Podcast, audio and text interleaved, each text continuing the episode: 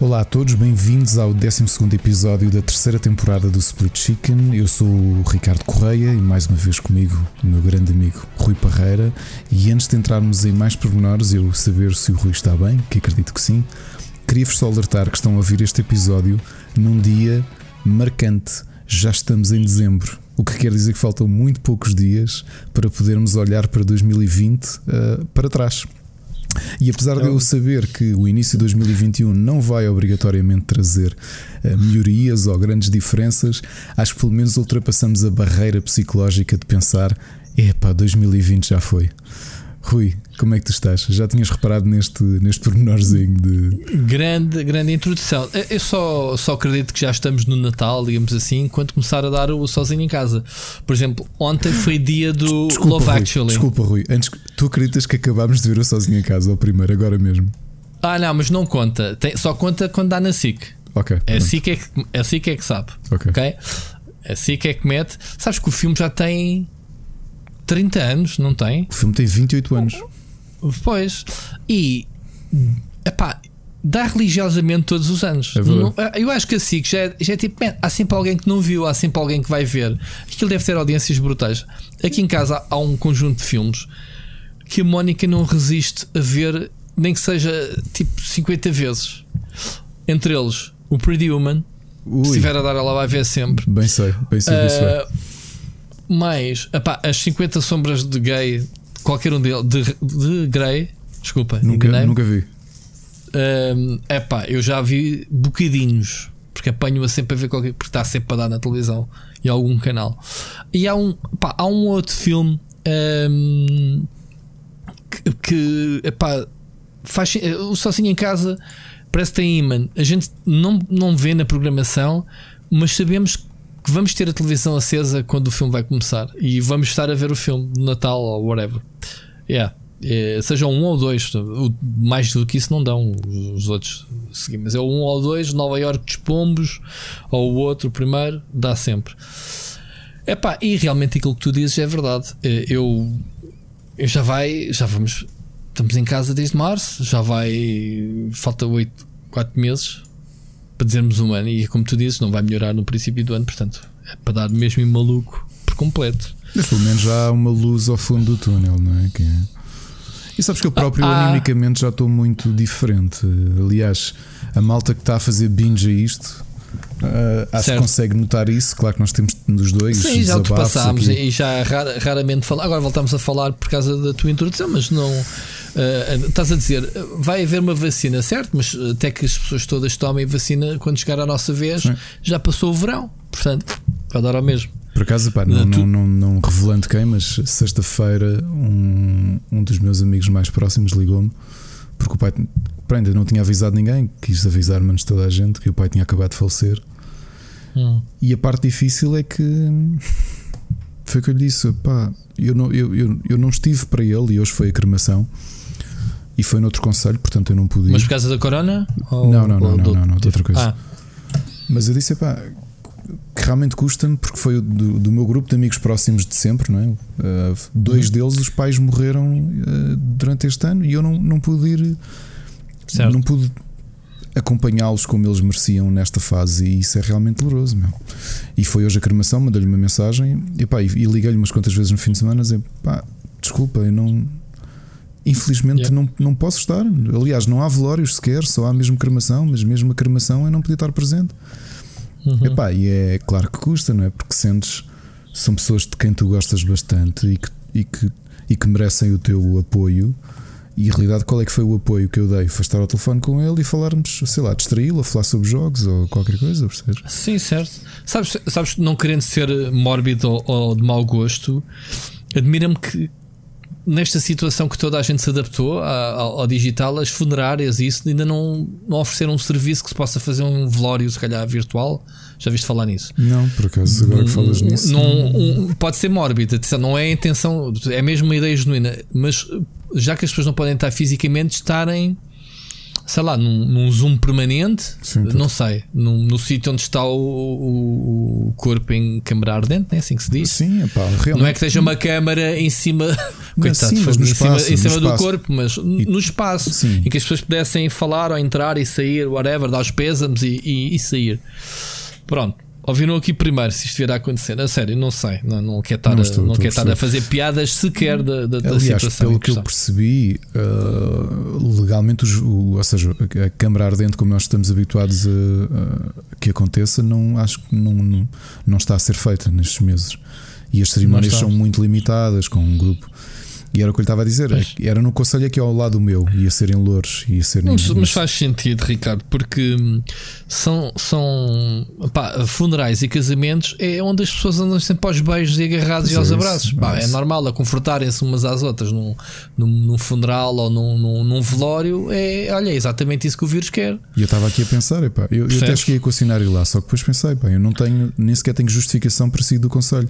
Ainda por cima, nestes dias, tu sabes que tem havido muita. Sim, mas, isso, mas houve uma coisa: tu também não podes estar, eh, não podes estar agora a massacrar. Não, pá, é, é só. Pronto, A lá pessoa está. em é- questão sabe. É, é- claro que é, lá está, dois amigos eh, seguidos Pá, em que isto pois. acontece, pá, eu fico. Claro que é compreensível, não é? Isto não é uma. Não é, não é que eles. Tu não fazes isso porque as pessoas te fizeram mesmo, mas a realidade é que há 11 anos, quando eu passei por uma coisa semelhante, eles foram as primeiras pessoas que foram. É, pá, mas tu não, tu não vês as coisas dessa forma. Eu sei que não a se ver, cobra, não estou, não não se cobra. não estou a- As pessoas reagem de formas diferentes. Eu reajo muito mal nesse aspecto, meu. Eu não tenho, eu não sei o que é que se passa comigo e felizmente não tenho muitos casos muito perto, pessoais de família, mas quando eu sei que alguém falece, eu não sei o que é que é dizer às pessoas, Sim. eu tenho medo de, de- de dizer coisas impróprias. Epá, dei-te o exemplo aqui: o meu vizinho morreu no prédio e eu acho que me cruzei uma vez com a mulher e eu tipo. Cumprimento-a, dou-lhe os pésamos, tipo, passado dois meses, porque eu nunca mais estive com ela. O que é que eu faço? Pá, eu baixei a cabeça e fingi que não a vi com o cão. Foi uma vergonha para mim. Depois pensei, tipo, "Fô, o que é que eu fiz? Eu não sei reagir, meu. não sei. Uhum. Eu percebo. Pessoalmente, eu não sei reagir e, e fujo a sete pés. Ahm, por isso, é o que eu te digo, Ricardo. não- ninguém te vai. Certeza que tu não vais porque alguém foi ao teu ou vice-versa. Não, as não, pessoas, não é isso. É, as pessoas é, é tu- reagem. É tu sentires que, novamente, são situações excepci- excepcionais o que estamos a viver.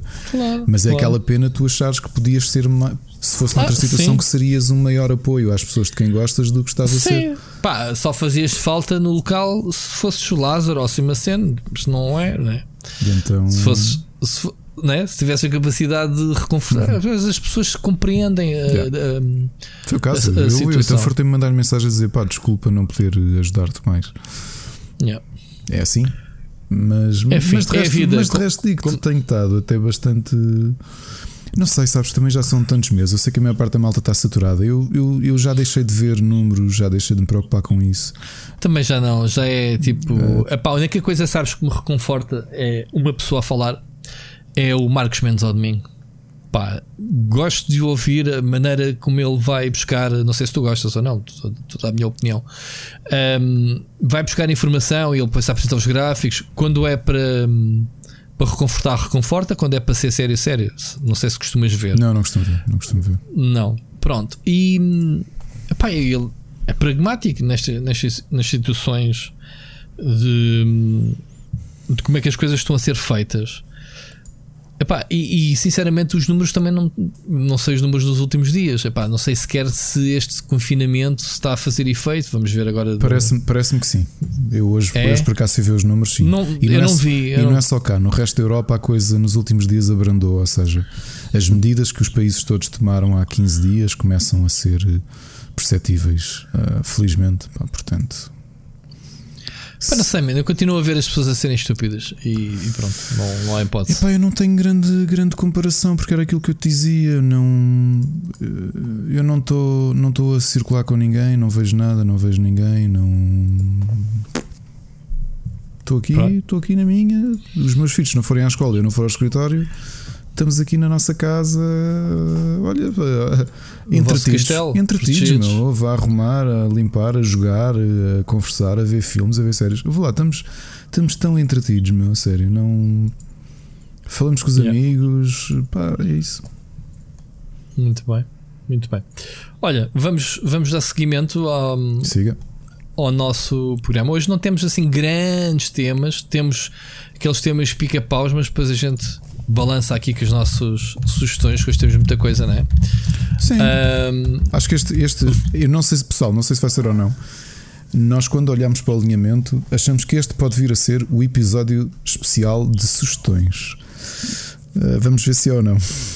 Este é, este é. Vamos primeiro falar aqui sobre algumas coisas mais, mais interessantes. Olha, eu, eu meti hoje, eu, eu confesso que não tive muito tempo para ler isto ao pormenor, mas chamou-me a atenção que houve uma, uma sondagem, uma, um estudo, vá, uma, uma sondagem, um inquérito uh, a, a, pessoas nos Estados Unidos da NPD. Um, em, em, em que o pessoal, isto é aquela piada de jogos é para crianças e depois a gente vê estes estudos e, e rio-me, rio porque me incluo nestas faixas etárias. Então diz que uh, os jogos, uh, as pessoas a partir dos 45 anos são as que mais tempo têm investido a jogar e a comprar e a gastar dinheiro em jogos. Ok? Que é importante. Portanto, será para os miúdos? Ou serão por eles próprios? São por eles próprios, porque olhando para mim, para ti e para outros tantos que a gente conhece da nossa idade. Não é nada de admirar, Rui, porque se te lembrares, é engraçado que estes estudos o que vão fazendo é avançando com a. Com a idade. Com a idade. Porque, é porque é, a idade yeah, há uns, do espectro, há uns daí. anos eu quando vi, foi bem em 2015 que vi o primeiro estudo, no, na, neste caso era um estudo feito nos Estados Unidos também, em que avaliavam a idade média dos jogadores e das jogadoras. Epá, uhum. eu quando vi o resultado eu tive que reler. Eu, porque a idade média de jogadores estava nos 39 anos e de jogadoras estava nos 38. E eu assim, ah, como é que é possível? E depois pensei, é yeah. é óbvio, porque é a malta que, que cresceu desde miúdo que os jogos, o, o, o entretenimento yeah. desde miúdo são os jogos e vão ficar para sempre. Vão ficar. Assim como vai acontecer connosco, quer dizer, tu daqui, sem brincadeiras, daqui a 20 anos vais ver que há, há, há vais começar a ler notícias e, e, isto não é preciso fazer futurologia para imaginar que vai acontecer. Uh, reformados gastam cada vez mais dinheiro em videojogos. Porque vai E é, tem o poder de compra, né? Também. Exato, ou seja, tens tempo, tens a tua reforma, em vez de veres a malta, se calhar, os reformados agora que têm, pronto, têm, têm se calhar um Vamos ter uma reforma do caraças, Ricardo. Eu, eu, olho, eu olho para o meu sogro e, e ele tem, ele já está reformado e ele adora videojogos. Tem um problema, não? Ele não tem dinheiro para sustentar o vício.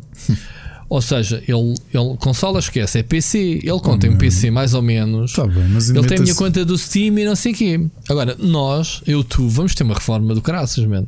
Temos de, daqui a 20 anos, espero. Oh, Rui, eu estava a fazer contas com o meu filho e disse-lhe: não estou a falar de serviços, não estou a falar de Xbox Game Pass, nem PS Now, nem, nem Apple Arcade. Eu, eu no outro dia estive a conversar aqui, eu e ainda estivemos a falar com o nosso filho mais velho. Eu disse-te: eu disse-lhe, se não comprarmos mais jogos Hum. Até ao final da tua vida, tu não consegues acabar tudo aquilo que nós temos. Pois. É verdade. Seja, sim, sim. Olha, até, Sabe que depois até, a disposição e, e, os jogos vão ficando para trás, ultrapassados. Eu é? sei que vão ficando, mas, mas a realidade é que é assim: nós não vamos deixar de comprar jogos, não vamos deixar de ter acesso. Aliás, ainda agora estava a ver, tirei uma fotografia para postar amanhã que cheguei aos 666 jogos na, na minha conta de PlayStation. Uhum. 666, 666 ali certinho. É Número bestial, isso é, mesmo. E, epá, e no Steam são os milhares de jogos que tenho, e no Uplay, e no. sei lá. E foi o que eu lhe disse: epá, tu, tu realmente tens uma sorte porque esquece, seja Switch, seja Wii, Wii U, que for, consolas mais antigas, tu tens aqui jogos sem contar com os free to play, não é? Quer dizer, neste momento, quem quiser divertir-se, diverte-se a baixo custo. Ah, isso, isso é a conversa que a gente já. É já tivemos várias vezes, só, só não joga quem não quer hoje em dia. E a realidade é que toda a gente joga, meu. é o que eu digo. Mas o teu sogro, pronto, é mais jogador. Eu não gosto de fazer esta distinção entre gamer e casuais. Eu acho que as pessoas jogam o que jogam. Se uma pessoa gosta não. de jogar eh, jogos de mobile ou de Facebook, gosta. Ele, ele gosta de jogar no PC FPS e simuladores. FPS, então ele andou em uma altura que me vinha cá buscar todos. Agora, ainda, ainda se instalavam os CD-ROMs e não sei o quê. Agora ele não tem computador. Agora as minhas, eu vejo as minhas tias, mas as minhas tias jogam no Facebook e no telemóvel se, e não sei o quê. Se eu, se eu lhe pusesse a máquina com o Flight Simulator lá em casa, nunca ninguém mais ouvia. Pois é. Esquece. Esquece. Era o mundo dele. Desaparecia. Mas pronto. Uh, e, e, tá aqui, e eles falam mesmo: uh, adultos, uh, adultos com mais de 65 anos uh, está na média de 45% são gamers. uh, com uma taxa de gasto de 29%. Sabes o que é que eu vou querer ver? Acho que nós ainda precisamos de uns 10 anos para conseguir ter os resultados. Que é hum, uma coisa uhum. que já tens algumas luzes em neurologia e em geriatria, que é uh, começas a ter alguns indicadores que te demonstram que pessoas mais velhas que jogam estão a ter efeitos de, retarda de retardamento de degenerações uh, neurológicas, ou seja, Alzheimer's e tudo o que são demências vasculares. Portanto, esse já vai ser um bom indicador que vamos ver se calhar em 2035, porque já tens uma geração ou já começas a ter gerações que já passaram por videojogos para perceber se os videojogos estão a ajudar a, a atrasar um, uhum. a degeneração ou não. Pá, porque, eu, novamente, eu vou falar completamente de cor, ok? Eu lembro do caso que aconteceu com a minha avó. A minha avó, que me criou, eh, em 2001 teve, deu uma queda e fraturou o fémur. E então foi exatamente nessa fase em que ela deixou de ser ativa. Ou seja, durante dois meses estava a, estava a recuperar, portanto sentou-se no sofá e nós fazíamos tudo em casa, não é? Para ela. Uhum. E, e pá, uhum. íamos buscar o comando da televisão, esse tipo de coisas, estás a perceber? Para ela poder, pá, porque uma fratura, ela já tinha 70 anos, uma fratura no fémur é uma fratura no fémur, não é? Tinha uma placa de titânio e não sei o quê. Pronto, aquilo, aquilo era fixe para teres rede no telemóvel, muito obrigado. Mas uhum. um, o, que, o que é que eu senti na altura? O entretenimento dela era a televisão, ok? Ela tornou-se um vestal a ver televisão, ou seja, o que eu senti foi como a televisão é muito é, um, é uma forma de consumo de entretenimento muito mais passiva, não é? Passivo, é, completamente. Eu fui vendo o, a degeneração neurológica dela, mas muito acentuada, mas muito, ou seja, aquilo foi uma aceleração brutal, estás a perceber? Um, e portanto, se calhar o, o, a malta idosa ou reformada que joga, o cérebro obrigatoriamente continua ali ativo, percebes? Porque não é a cena de tu sentas no sofá, pá, leres um livro tem, é muito mais ativo, há montes de coisas que são muito mais ativas. A televisão, quer queremos, quer não, é muito passiva, não é? É. Sim, mas estar a imaginar o meu avô, imagina que, que, já era eu agarrado a um comando PlayStation ou da Xbox a discutir com os velhos. Pá, eu vejo-os a fazer isso, mas é um chincalhão, com, ou o dominó, ou caraças. Mas yeah, a realidade vai ser essa. Vamos ser nós, nós a discutir o, o FIFA 42. Exato, é isso. Car é, caraças, é não foi gol, não foi gol. É isso. Isto está com lag. Pô, vi vais ver nas FNACs do o, C, o, CG, o CG ainda não funciona bem. Na altura que vierem os drones da Amazon entregar-te as cenas, tu, tu, tu reformado à espera da PlayStation 8 já estão a funcionar na América. Não, mas aqui, já. aqui, aqui também, olha, aqui na, no subúrbio de Lisboa, estás muito bem. Aqui, aqui tens o CTT, já é, já é bom. Olha, por falar em CTT, hoje tenho que te contar uma aventura. Não tem nada a ver com o tema. Pá, hoje fui levar o cão à hora do almoço à rua, olho para as caixas dos correios lá para cima e vejo cá um postal com o meu nome. Eu, olá. Pá, eu tenho montes de, de empresas itas que mandam a pedir morada, porque normalmente mandam os souvenirs de Natal, sim, sim, sim, visitas que eles mandam às vezes. Claro, toda a gente agora, olha, queremos te mandar um, uma coisita, um mimosita, às vezes é um postal ou whatever. E precisávamos da tua morada, está bem. Portanto, tenho ali um postal que eu não sei o que é. Uh, ou pelo menos não estou à espera assim nada de jogos, nem nada, mas. Um, ehm, estava o postal em cima. Eu pensei, caralho, então nem sequer dentro da caixa do correio. Já tem uns dias, já desde 26, já estamos a 30. Cara, se foi semana passada, quinta-feira, pai, está bem. Vejo a carrinha dos correios lá fora. Assim, vou perguntar ao gajo: se estou em teletrabalho, estou todos os dias em casa, como é que estes gajos metem aqui a carta? Nem sequer está no correio, devem ser enganados na caixa do correio. A letra não se percebia bem e devem ter metido. Cá fora o vizinho. Pá, passa a carrinha. Não estava lá ninguém. O gajo estar a entregar alguma coisa. Fui levar o cão. Voltei. Já lá não estava a carrinha. Pensei, bah, que se lixo, também. Mal chega cá em cima com o cão, está a minha filha, olha, tocaram aí à campainha. Eu, ah, tocaram. Tocam outra vez, vejo no internet comunicador, vejo que é o carteiro. Se, olha, o carteiro vem aí, mais uma encomenda, já vai lá com esta, da carta. Pá, noto que o gajo não sobe, não é elevadores, assim, caralho, queres ver? Eu com, com, eu com uma carta na mão fui logo a correr ao correio, pimba, segundo postal na caixa do correio. Assim, foi esse gajo estou a brincar comigo. Então gajo toca a capinha para abrir para meter a, a carta no coisa só para não se dar o trabalho de subir, sim, meu. Mas olha, porcaria é esta. olha, tenho exatamente a mesma reclamação de sexta, porque eu, a maior parte das minhas encomendas eu mando-as para o escritório, porque apesar de também estarmos sim. sempre em casa, epá, no escritório há literalmente sempre alguém a receber e eu, eu até os da Amazon enganei-me e agora estão por defeito a ir para lá e eu normalmente esqueço-me de mudar. Na sexta uhum. cheguei lá, tinha visto que tinha tinha uma notificação do CTT e perguntei, pessoal, tocaram à porta? Não. Ou seja, nem postal nos correios. Não, aí é diferente, Rui. Não tocaram, uhum. disseram que eu não estava. Aliás, eu recebo a notificação eu, vocês estão no escritório? Eu a perguntar, sim, tocaram à porta? Não. Ou seja, não tocaram, não deixaram postal, simplesmente entregaram nos correios. É tipo, vem cá buscar. Foi o mesmo que Epá, me fizeram com aquele jogo. Sabes aquele jogo que eu disse que tinha 12 kg de peso? Sim. Nem tocaram à porta. Deixaram logo no Bem, CDT, não, tipo, se quiseres, vai lá tu buscar. Ah, é, é, são, são assim. Bah, mas pronto, mas sabes o que é que me aconteceu para desfechar, para, para o desfecho? Andei, eh, eu tenho um, eh, a cena dos correios é aqui mesmo ao pé da minha casa. Eles têm aqui um gabinetezinho onde eu posso levantar os correios, é mesmo aqui no, na rua ao lado. Fui logo lá, está fechado hoje, é ponte. À vinda para cima, volto a ver a carrinha parada, mais abaixo da minha rua. Pá, comecei logo, tipo, braços no ar, no meio da estrada, tipo, oh chefe, peraí, não se vai embora. Tipo, o gajo olhou para trás, viu-me, esperou. Epá, eu já com os bofos todos a deitar com a máscara na cara, com dois postais na mão, dizer assim: pá, você está a brincar com a minha cara, meu. eu falo assim, a pé juntos.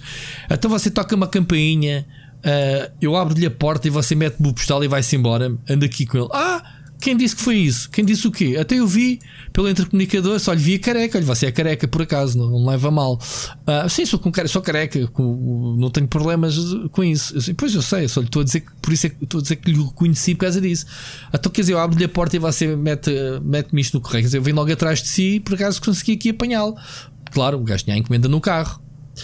Pá, pronto, o homem não teve culpa desta vez, porque é assim, ele tocou a campainha no, no, no compasso em que eu estava a subir no elevador e a minha filha não abriu a porta. Como pressentiu que eu estava a chegar, disse: Olha, pai, está alguém a tocar à porta. Estás a ver? Ele, a segunda vez que, que tocou, já disse-me ele e explicou-me isso na, lá no, na explicação: foi, pai, a segunda vez que eu toquei, toquei para vários para me abrirem a porta para meter o postal. Ok que por acaso foi eu que lhe abri a porta. Ok, mas eu não tinha essa percepção. Pois quando cheguei a casa é que me caiu a ficha. Tipo, oh, Carolina, por causa de ti, o pai teve ali uma discussão com o carteiro. O homem a tentar se desculpar e também chateado comigo, obviamente. A dizer, porra, a coisa que mais me custa é a gente tentar fazer o melhor trabalho possível e as pessoas virem desacusar que a gente está. Sim, mas olha que o tá inverso também acontece. Porque aqui a papelaria claro. ao lado da minha casa é o posto CTT aqui da, da zona. E eu, na altura, quando foi essa de, do postal que eu tinha aqui, também não tinha postal, tinha só o aviso, falar, ah, tá, pode ir buscar aí. Porque eu cheguei lá e eu peguei na caixa e ela disse: Sabes porque é que ele nem, nem tocou? Nem, nem, porque isto tem 12 quilos, tipo, nem se deu ao trabalho. Chegou à carrinha e deixou logo aqui no CDT e o senhor que vai buscar. E eu, pois está bem. Claro. E eu disse: Pá, claro. mas sejam assim, eu deixo para apanhar. Epá, se for por isso, ou ponham no, no correio, claro. meu. Mas eles têm várias, cada um, assim, tocam-me lá mais a dizer: Olha, vou mandar pelo elevador, tudo Exato. bem recebo a cena. Outras vezes é pode vir cá abaixo, é pá, posso. Pronto. Também é uma questão da segurança deles. Eu compreendo claro. isso. Este gajo, eu, eu tenho de dizer, é pá, você agora tem razão. Pode ser mal desentendido, mas vai explicar isso a uma pessoa que está aqui com dois postais na mão e está todos os dias em casa em teletrabalho.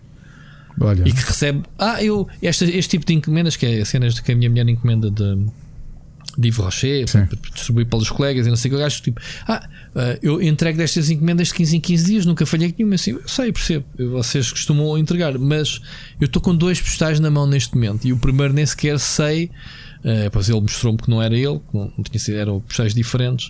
Uh, e eu dizer, pronto, está a ver, a minha frustração de andar aqui atrás de você e você realmente ir que encomenda no carro. E se eu não viesse atrás de você, tinha que ir na quarta-feira buscar encomenda aos correios quando estava em casa. Mal entendidos, pronto, lá está. Sim, mas no meu caso eu sei mesmo que foi isso, das duas vezes. E desta também foi, porque estava malta no escritório. E sabes qual é a parte irónica? É que a encomenda mais pesada nem sequer deixou postal, mas entregou outra que era um envelope. Estás a ver a diferença? claro. Então. Pai, tu ficas. Chama, ficas eu digo uma coisa, eu, eu, provavelmente quarta, como tenho de ir ao escritório, e vou depois aos Correios levantar, que é lá no. É no Louro Shopping. Vais fazer reclamação. Vou fazer reclamação. não ligam nenhuma. Eu já fiz essas reclamações, eles não querem saber. Sinceramente, eles estão-se a ralar bem. Sabes porquê? A maior parte agora dos CTT já não são aquele tipo de carteiro que era, são, que é são subcontratados. Pois. É. Estão-se a ralar. Eles sabem, nem, nem, nem sabem quem é, sequer. Querem lá saber. Mas pronto, este gajo depois tive pena. E se o apanhar outra vez aqui, vou-lhe pedir desculpa. Porque depois comecei a pensar: fogo, Carolina, ah, não abriste a porta à primeira vez e causaste aqui uma situação. Porque o homem estava-me a explicar isso e só. Eu, pá, eu estava tão cansado e cego, mesmo desangado que estava, que não havia explicação como deve ser. Só depois, quando eu cheguei a casa, é que me caiu a ficha. Assim, pois o gajo está-me a dizer que tocou a segunda vez que abriu a porta, por coincidência fui eu. Foi ali um timing muito muito engraçado. Tipo, enquanto eu subia, levei o à rua, estava lá a carrinha à porta. Quando, quando subi, uh, o gajo tinha ido a outro prédio. Quando subi, tocou no meu, uh, percebes? Foi esquisito. Mas pronto, isto para dizer que realmente taxa, a faixa etária de, de videojogos está, está cada vez maior. Portanto, há pessoal cada vez mais velho e com. Espero por boas razões tenham mais tempo para jogar e desfrutar. E agora aqui um, um, comentário paralelo também de faixa etária, Rui. Agora pegando nisto. Na semana passada, hum. não lembro se disse aqui, mas recebemos uma cadeira de gaming da Matrix. Uhum. Uma que nós andámos há um tal? tempo. Pá, muito. Aliás, Ana, Ana é que ficou com ela. Estás a gostar da cadeira, Ana? Hum. Ok. Review em uma palavra, sim. uh, nós... Essa cadeira dá para quantos quilos? Sabes que agora é, é coisa, não quero saber se ela é bonita, se é confortável. Isso aguenta com quantos quilos? Sei, é assim que, eu não, vi, eu valeu... não, não, fui ver isso, mas pronto. Mas, mas para mim tem que ser. Eu, para eu mim tem andava à procura desta cadeira há um tempo, estava há uns meses à espera que houvesse stock porque era branca e preta, que é para aqui para combinar com, com o Feng Shui da sala, não é? Vamos ter aqui uma certo. coisa colorida. E entretanto, como fiquei tão é ficar, fiquei mesmo todo partido com o IndieX, com, com o pescoço todo, todo, todo lixado e acabei por, olha, voltar à carga com esta, com esta cadeira e acabei por recebê-la e, e, resgatei a minha, portanto já ando aqui confortável.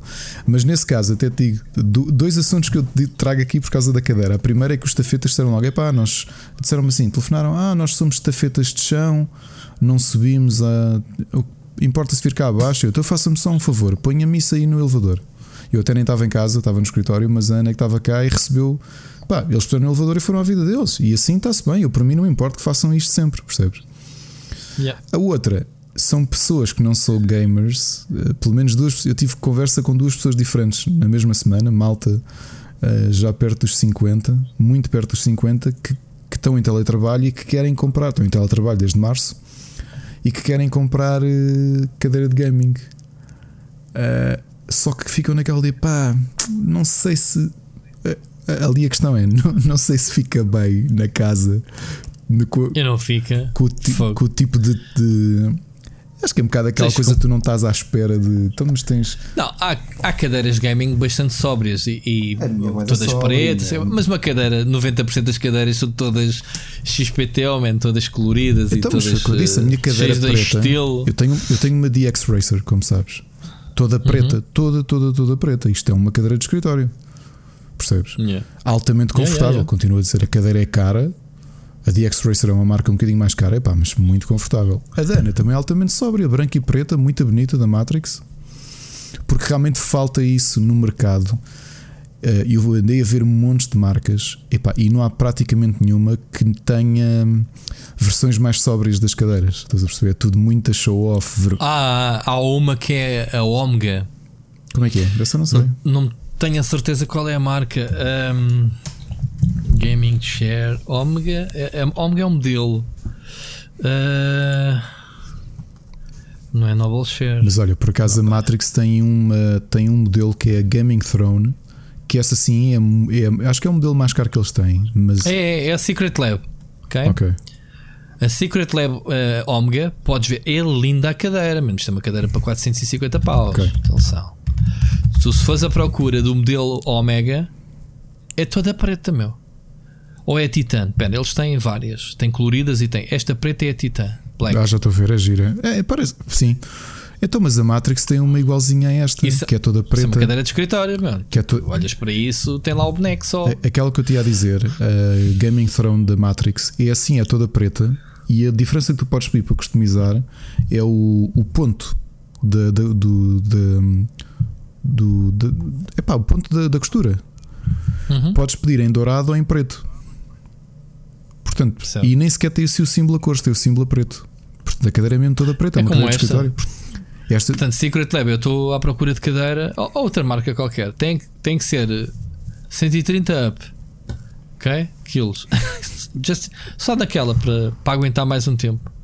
Pá, eu, eu cadeiras vou partir muitas. Portanto, tenho, tenho, a próxima cadeira que eu comprar tem que ser mesmo reforçada. E, e esta, esta, aqui já faz um nhec-nhec assim, a que eu estou a usar agora. Portanto, mais dia menos dia vou ter que a trocar. Vais de rabios colchão. Mas pronto, estávamos a falar da questão da vez. idade, mas ali é, um, é, também uma questão de coração, que é a malta que diz: pá, dois, são os dois homens e não sei o quê, tipo, por acaso estão os dois eh, separados e tipo, pá, estou com esta idade e de repente chegas ao meu quarto à minha sala e tens uma cadeira de gaming. Ah, pá, tá bem, mas, mas as cadeiras de gaming são cada vez mais aceitáveis. Já o pessoal já, já mais ou eu menos. acho que sim, eu próprio dizia. Já assim, mais, tu comparas com, é. o conforto e ergonomia pá, e as minhas nossas cadeiras não, de escritório tô, não, tô não chegam a termos, Estamos a falar em termos de estética, já, é, já não é um absurdo tipo. Pá, lembro-me que há uns anos eu queria comprar uma cadeira de gaming, 300 paus, e a Mónica dizia tipo, quê? Um look ainda por cima horrorosos. Agora já não me diz isso, agora já ela quer uma, só preciso para ela. Então, mas, mas essa, essa é que é a diferença. Quando tu vês, pá, tira-me tira só aqui uma dúvida. No outro dia estava a reparar, os. Uh, nos bancos suplentes dos estádios principais, aquilo são cadeiras de gaming, não são? Sem as almofadas. A cena, a cena é que quem começou com esta estrutura foram os baqueras do, dos carros de desportivos. Eu sei que sim. Sei Isto que é sim. tudo inspirado aí. É pá, sim, e acredito que, que, que, nos estádios já comecem a colocar destas cadeiras. Já. Nas, não, nos, nos Tenta... bancos suplentes, eu estou a reparar nisso no estádio de Alvalade. Sim, sim, sim, sim. Nos bancos, suplentes, e na sala de imprensa assim, também. Epá, pera lá. Yeah, yeah. E sabes quem é que usa yeah, yeah. cadeiras de gaming? Eu reparei nisso a meio de um episódio. Uh, a série de Orville. Ainda não vi. Na série de Orville, quando eles enviam os pods, aquelas naves pequeninas para fazer scouting aos planetas, uhum. as cadeiras são cadeiras de gaming pretas e brancas. Só que sem as almofadas postas. Epá, é lindo, olha para aquilo e realmente dá um ar, dá um cenário. Só falta a almofadinha lombar ali no meio. Só não, só não tens a almofadinha lombar nem da nuca, mas aqui são, aqui são cadeiras de gaming. E tu pensas. Eu não sei. Epá, é lindo. Eu, é lindo. Eu esta de, estas de estas da, da Secret Labs, estou muito apaixonado por elas. nem sabia, isto vende-se cá em Portugal. Olha que não, eu acho que não há representante em Portugal. Acho eu que não há. Ok. Pá, só se houver uma PC Guy, PC ou assim, essas lojas que têm importações. Acabaste de cometer mas... um, ter um ato falhado que eu cometo imenso, que é confundir PC Dig e PC Guia. Não, eu, eu, eu sim, mas eu corrigi-me logo. PC Guia é revista, sei. PC Dig é loja a PC Guia uh, do meu amigo Gustavo. Portanto, um grande abraço, Gustavo, que eu sei que ele não ouve. Costumou. portanto, se ouvires, um grande abraço para ti. Um, mas pronto, vamos passar ao próximo. Olha, vamos, vamos ouvir a mensagem. Temos duas mensagens hoje de ouvintes. Vamos ouvir a primeira do Oscar Morgado.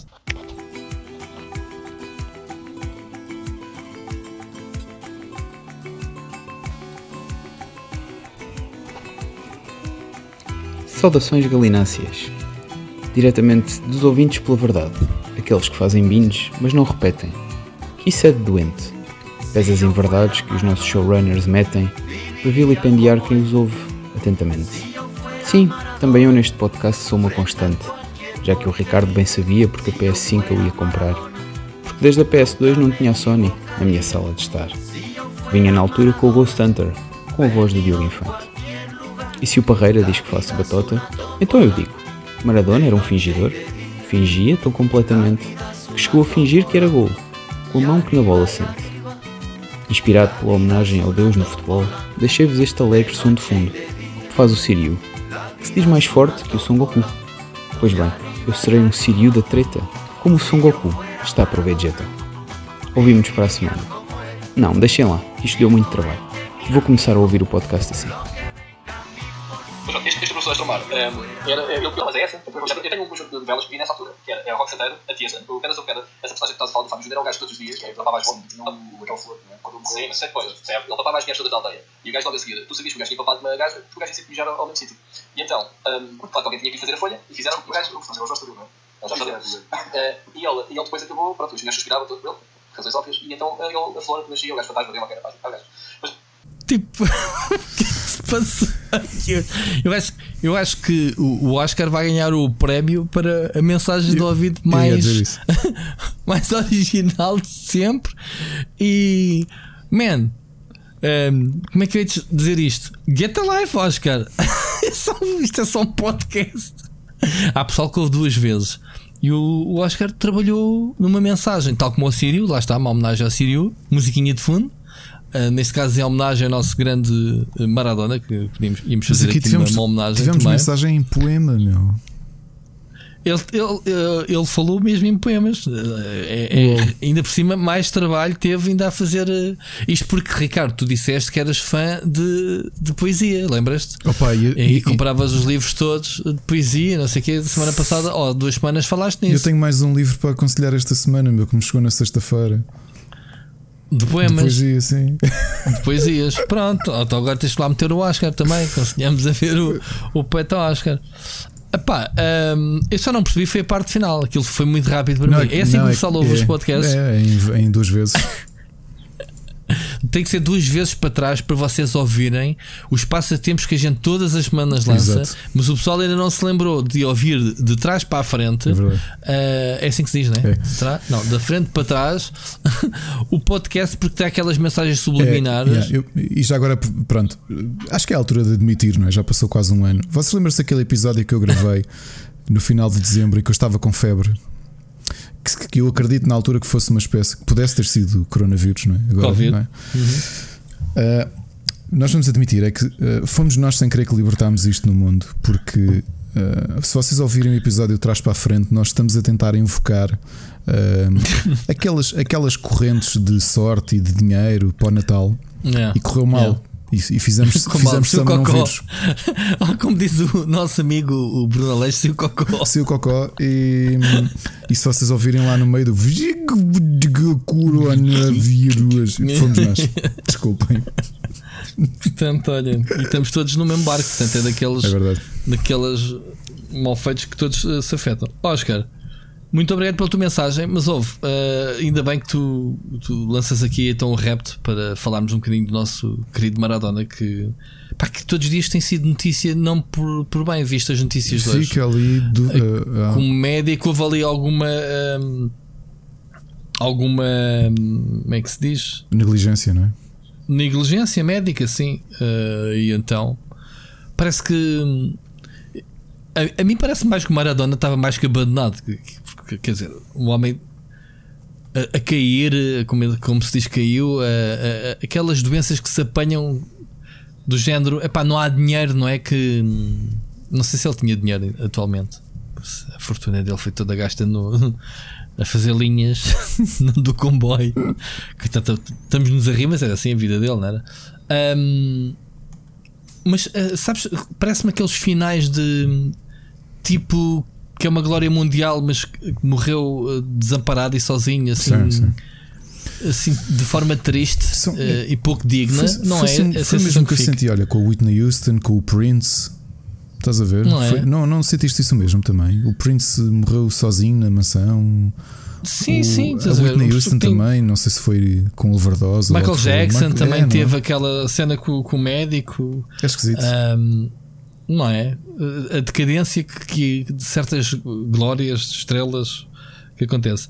Pá, o que é que a gente pode dizer do Maradona? Quem gosta de futebol sabe que Maradona pá, era um gênio. Eu lembro-me eu lembro do México 86, ok? O México 86 foi quando eu acordei para a vida do futebol. Eu tinha 11 anos, mais ou menos. Futebol, no que diz respeito a ver com atenção uhum. as transmissões, com o meu pai, obviamente, na altura só tínhamos dois canais, RTP1 e 2, e, e víamos, o, o, e víamos futebol uh, uh, na televisão, mas eu ainda não. Não era assim, não achava uma seca. Pronto, até mais ou menos Normal, essa idade. E com o México, 86. O teu pai é sportinguista, não é? Ou não? Estou a confundir. Não, é benfiquista. É benfiquista. É okay. Uhum. Um, pois o pai do, o desculpa, o pai do Machado, o pai do Machado é que eu acho que é. Eles lá em casa acho que aquilo é. O Machado é do Braga, acho que o pai dele é benfiquista, mas o irmão é, é sportinguista. Aquilo é assim. Como é que é isso? Não sei. Como é que é possível não isso? Sei, hum. Pronto, então eu estava-te a dizer, no México 86, uh, porque havia a mascote, o El Pico, uh, que era o bonequinho mexicano. Uh, ainda me lembro vagamente do Espanha 82, mas mais por causa do Naranjito, que é da mascote dos desenhos animados do, do Laranjito. Ok? Não sei se lembras disso. Quer dizer, tu não eras nascido se calhar nessa altura. Pois não? Ou eras? 82. Desculpa, estava a ouvir e fui buscar um, um hidromel. Uh, não me lembro, mas tinha a coleção de, de calendários que a minha tia fez. Pronto. Mas eu do Espanha 82 só me lembro praticamente da mascote e dos desenhos animados. E depois do México 86 já me lembro de tudo, porque eu fiz coleção de, já não me lembro se calendários de, de autocolantes, mas acho que foi de calendários do, do México 86 e já, já consegui identificar alguns jogadores e não sei o quê, e já estava com mais atenção. Um, até porque tivemos lá Portugal, percebes? No, no México 86, o famoso, a famosa seleção do Carlos Manuel que bateu a Alemanha, lembras-te? Um golão um, que até houve que até houve, houve problemas, que a nossa seleção fez greve, não é? Foi, foi no México 86. Essa já era com o Oceano, não? Fal, confundir.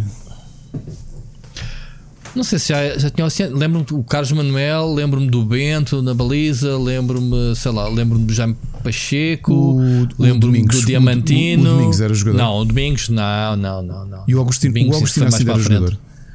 O Inácio, o, Va, o Frasco, o Veloso, o Veloso ainda era jogador, yeah, yeah, pois é. Então, ainda foi no início, caraças, eles. Um, não, o Inácio, pronto, o Inácio temos... muda do Sporting para o Porto em 82. Então pronto, então ele no 86 está na seleção, é isso que eu estou a dizer. O Inácio, o Domingos não, pá, o Domingos, o Paciência é muito mais novo. O Domingos só surgiu depois do Costa de Novo no Porto, meu. Foi, já foi boé. Um, e então tivemos essa. Tivemos, eles fizeram greve e tudo lá, porque acho que o, epá, a seleção na altura não tem nada a ver com a seleção atual. O caso, a seleção, foi a, o caso Saltilho. O caso Saltilho, exatamente, foi a cena da greve. O Jaime Magalhães, o Jaime Pacheco, vê lá, a nossa seleção da altura, lembro-me é, perfeitamente. O Damas ainda estava na baliza. O Damas e o Bento, não era? Era, exatamente. Bem, grande, grande um, seleção. Agora olhando bem, era uma grande seleção, meu. Eu estou-te a dizer de cabeça, não tenho nada à minha frente. Estou a olhar, estou a olhar. Lembro-me perfeitamente da, da, da, seleção. Até tínhamos, olha, acho olha. eu, a coleção da lata da Coca-Cola da seleção de 86. Olha, Rui Águas e Fernando Gomes. O Rui Águas, o Gomes, ah, lá está, estavas-me a falar do Domingos, então tínhamos o, o Gomes, Gomes do Porto yeah, à frente. Yeah, tens claro. Um, e tens razão, já em Pacheco também, que na altura estava no Sporting. Sim, e já Magalhães. Tu o... e outros que estamos a esquecer-nos. Tava... O Rui Barros, o Futre. O Futre Calma, ainda não meu, disse todos. não, disse, não disse todos, meu. Não disse, podia ser a seleção toda dessa altura. Esse João Pinto era o João Manuel, não era o João Manuel Pinto, não. Era o João, não, era o do Porto. Era o do Porto, era isso. Era, era o João Pinto do Porto. Yeah. Grande defesa, o gajo. Um... Mas é engraçado, tu olhas para esta seleção, essencialmente é era daquela fase em que só tinhas quatro clubes a mandar jogos para jogadores para a seleção. Mano, é, cinco. Está aqui um jogador de Boa Vista. Mas, mas eram todos é, eram todos do caraças, meu. eram todos grandes jogadores, não é? Agora sim, estou com a lista à frente. Ah, pois, olha, uma coisa, o Bento uma coisa Damas... que não sabia na altura. Não sei porquê. O Manuel Fernandes tinha sido o melhor marcador e não foi convocado. Nem o Rui Jordão, os dois do Sporting. Ok. O António Oliveira. O António Oliveira era jogador ainda nessa altura. Era, era. Olha, tens razão, o Augusto é. Inácio ainda estava lá. O António Oliveira estava no Benfica tá nesta altura. Ok, ok. Isto por acaso é engraçado. Esta malta desta geração são daqueles que correram os três grandes, praticamente, não foi? Era... Só tiveste, tiveste um em Portugal que correu os cinco grandes, os cinco que ganharam o campeonato, que foi o. Como é que ele se chama? Jogou no Porto, no Benfica Sporting, no Belenenses, no Belenenses e no Boa Vista. Não me lembro agora o nome. Havia só um gajo, um, não foi campeão, obviamente, de todos. Estou a dizer que jogou nos, nos cinco clubes campeões é, portugueses. Havia um, havia um que jogou nos três grandes mesmo na altura. Pá, dos anos 90 ainda lembro, lembro o Dimas chegou a jogar. Ele veio do Boa Vista, não Dimas, foi? Do Boa Vista, sim. Boa Vista, Benfica e Sporting. Acabou a carreira no Sporting. É. É. O Paulo Bento também não tinha estado em três dos grandes, pelo menos. O Bento não teve o no Porto. Paulo Bento. O Paulo Bento não teve no Porto. Pois não. Começou no, Sal... não começou no Salgueiros, não. Só Sapinto começou no Salgueiros. Salgueiros é Benfica, meu. Apesar de ser no Porto. Salgueiros era uma, uma sucursal do Benfica. Enfim, estamos a falar da seleção quando estamos a falar de Maradona. Então, para te dizer que eu lembro-me perfeitamente do gol que ele marcou com a mão. Foi uma altura, na, foi uma cena que na altura um, se falou muito, pá, fogo, caraças. Ainda por cima não tinhas as câmaras de televisão que tens agora, pá, não tinhas vídeo árbitros, né? não tinhas. Pá, aquilo foi um instante, o árbitro estava. Toda a gente viu menos o árbitro. foi uma coisa brutal. Até tivemos, não sei se foi nesse ano, mas foi parecido. Tivemos o Benfica com o Vata, o Mão de Vata, o Mão de Vaca. Nunca ouviste falar nesse. Já, já, claro. O Vata, o Vata do Benfica também marcou assim um gol com a mão. Na, já não me lembro contra quem, se com o Marselha. Não me lembro. Eu vou dar agora um enquadramento diferente deste México 86, Rui. Sabes o que é que é? Eu já te disse que estou a ver hum. com o meu filho. Benfica Marselha. É, como é que é possível? Esta memória. Rui, eu já te disse que estou com o meu filho a ver. Estamos quase a acabar de ver a primeira, a primeira série do Tsubasa. São 128 episódios. Vamos no episódio 99. Certo. Que é. Uh, tá, estão a acabar os campeonatos nacionais e a seguir a série vai acabar com a chamada à seleção jovem, sub-21, do, do Tsubasa e dos restantes jogadores que é, que é ali o enquadramento do México 86. Ok. E então? Não, e é isso, quer dizer, não é no México, mas sabes que historicamente, como a série. Ou seja, eh, se, se ah, pensares em temporada, em 86? Em 86 é nesta fase do, de, que a série, o Tsubasa estava a dar no Japão e que estava a pica toda com o futebol e as seleções. Uhum. Aliás, apareceu um flashback deles. Uh, o meu filho até. Pá, eles disseram Portugal, então porquê? estava a mostrar o último Mundial e então estava a mostrar a equipa portuguesa a levar na boca da Alemanha. Que não é verdade, mas pronto. Pois, pois não. Pois não. Nós até temos um bom histórico, quando muito o Sérgio Conceição que espatou três à Alemanha. Uhum. Também numa altura, portanto. Na altura em que a Alemanha é... era Alemanha Ocidental. Não é? Ainda estavam divididos. Estavam, estavam. Então foi em 92 é que houve é que eu fui. O Sérgio Conceição? Não, o Sérgio Conceição não. Estou a dizer nesta altura que de, de, ah. do Tsubasa. Ah, de Tsubasa. Sim, havia a Alemanha Federal, não era? E a Alemanha. Alemanha quê? Tinhas sim, a Alemanha Ocidental e a Alemanha. Mas isso foi antes. Depois que o muro de Berlim, Exato, não é? Depois eles uniram-se rapidamente. Exatamente. Eu estive lá e sei, sei como é que. Bem, faço ideia como é que aquilo estava dividido. Devia ser muito. Tiveste lá em que ano? Recentemente, tive já duas vezes. Ah. Eu, eu, eu, comprei um bocado. De... Eles vendem bocados do muro de Berlim aos turistas. Trouxe para o meu sogro. Estava com o André Dazes e uma das vezes o gajo assim: Man, tu, eu não te conheço. Se fores dar 10 paus, que ele está a pedir esse bocado de calhau, man.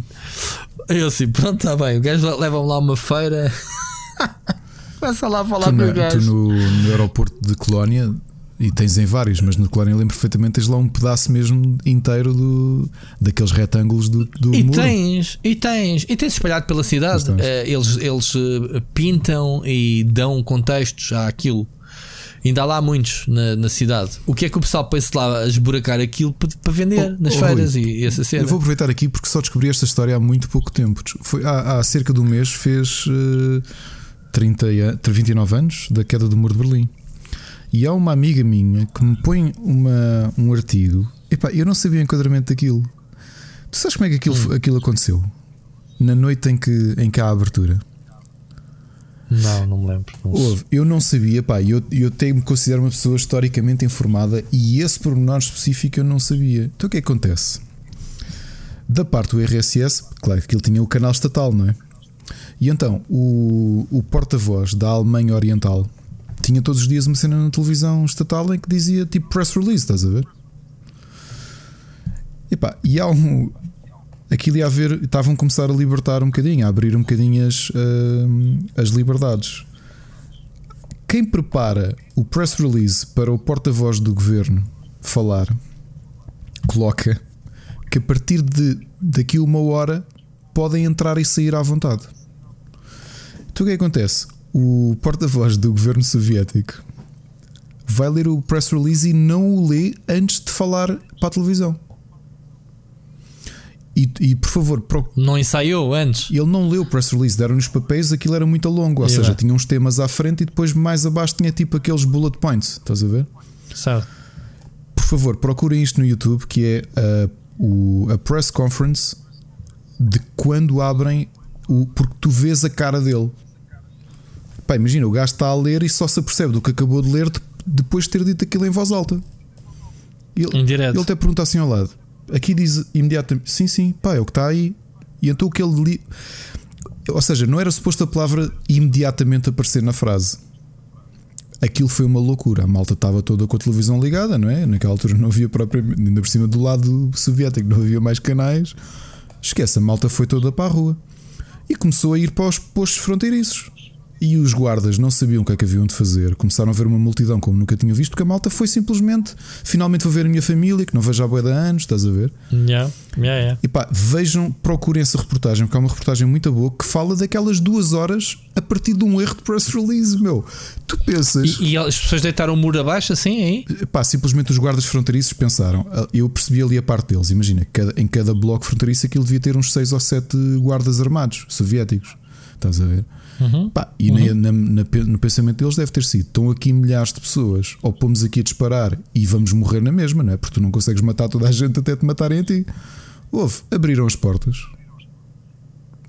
Até que veio um fax, ou lá o que foi, um telex, a dizer: pá, isto apareceu na televisão e ninguém, pá, não receberam ordens. Ou seja, ah, mas dizem que é imediatamente. Então eles abriram. E então vês. Quem foi o estagiário que se enganou? Tu vês o vídeo, meu, é impressionante. Tanta parte de veres. Aquilo é um momento histórico que foi acelerado por causa de um press release que não foi bem, bem revisto. E, lá, e lá do controlado pelos americanos, como é que era? Pela, pela Alemanha, o lado, lado democrático, não é? Uh, não, aí, desse lado, o que aconteceu foi a malta, como tinha. Então, para lá ver, ali o muro de Berlim, aquilo é. A Alemanha foi dividida em duas partes, Berlim, certo? Sim. Exatamente para evitar que a Alemanha no pós-guerra uh, se, se, recompusesse né? e se pusesse com merdas outra mas vez. Repara, Rui, não foi a esse? parte irónica que eu também não sabia é que o país foi dividido a meio, mas Berlim não está no centro do país.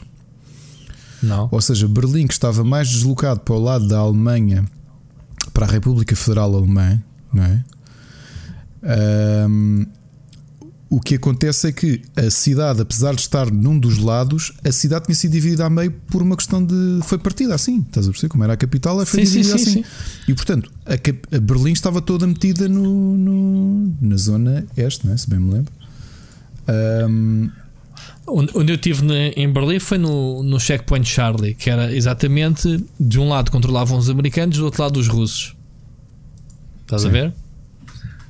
Se fores pesquisar o checkpoint, checkpoint, deixa-me aqui confirmar-te. Charlie, já, e passei lá duas vezes já. Checkpoint Charlie, que, se, que dividia a Alemanha Ocidental e Oriental. Oh, desculpa, eu estava a, ser, estava, a cometer uma imprecisão, desculpem. Berlim, obviamente, estava na zona soviética, mas metade de Berlim era uh, da, da República.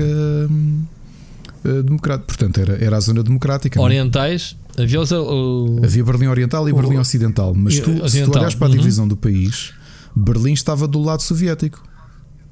Mas, sim, mas sim, quando sim, dividiram. Portanto, a República Democrática Alemã era a parte soviética e Berlim, como capital, estava toda dentro desse lado. Mas quando foi dividido depois da Segunda Guerra, há uma, uhum. há uma parte de Berlim que pertencia.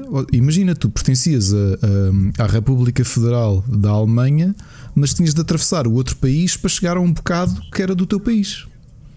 Certo, certo, certo. Epá, mas por favor vejam, porque é uma história. Eu próprio não imaginava que tivesse sido assim, porque epá, vocês só de verem literalmente história a ser feita e a reação do, do, do, do governador, não sei se era o governador, se era o porta-voz do governo soviético, a ler aquilo em direto. E, epá, e ele de repente tu notas os olhos dele quando ele percebe o que é que eu acabei de ler, o que é que eu acabei de dizer para a televisão.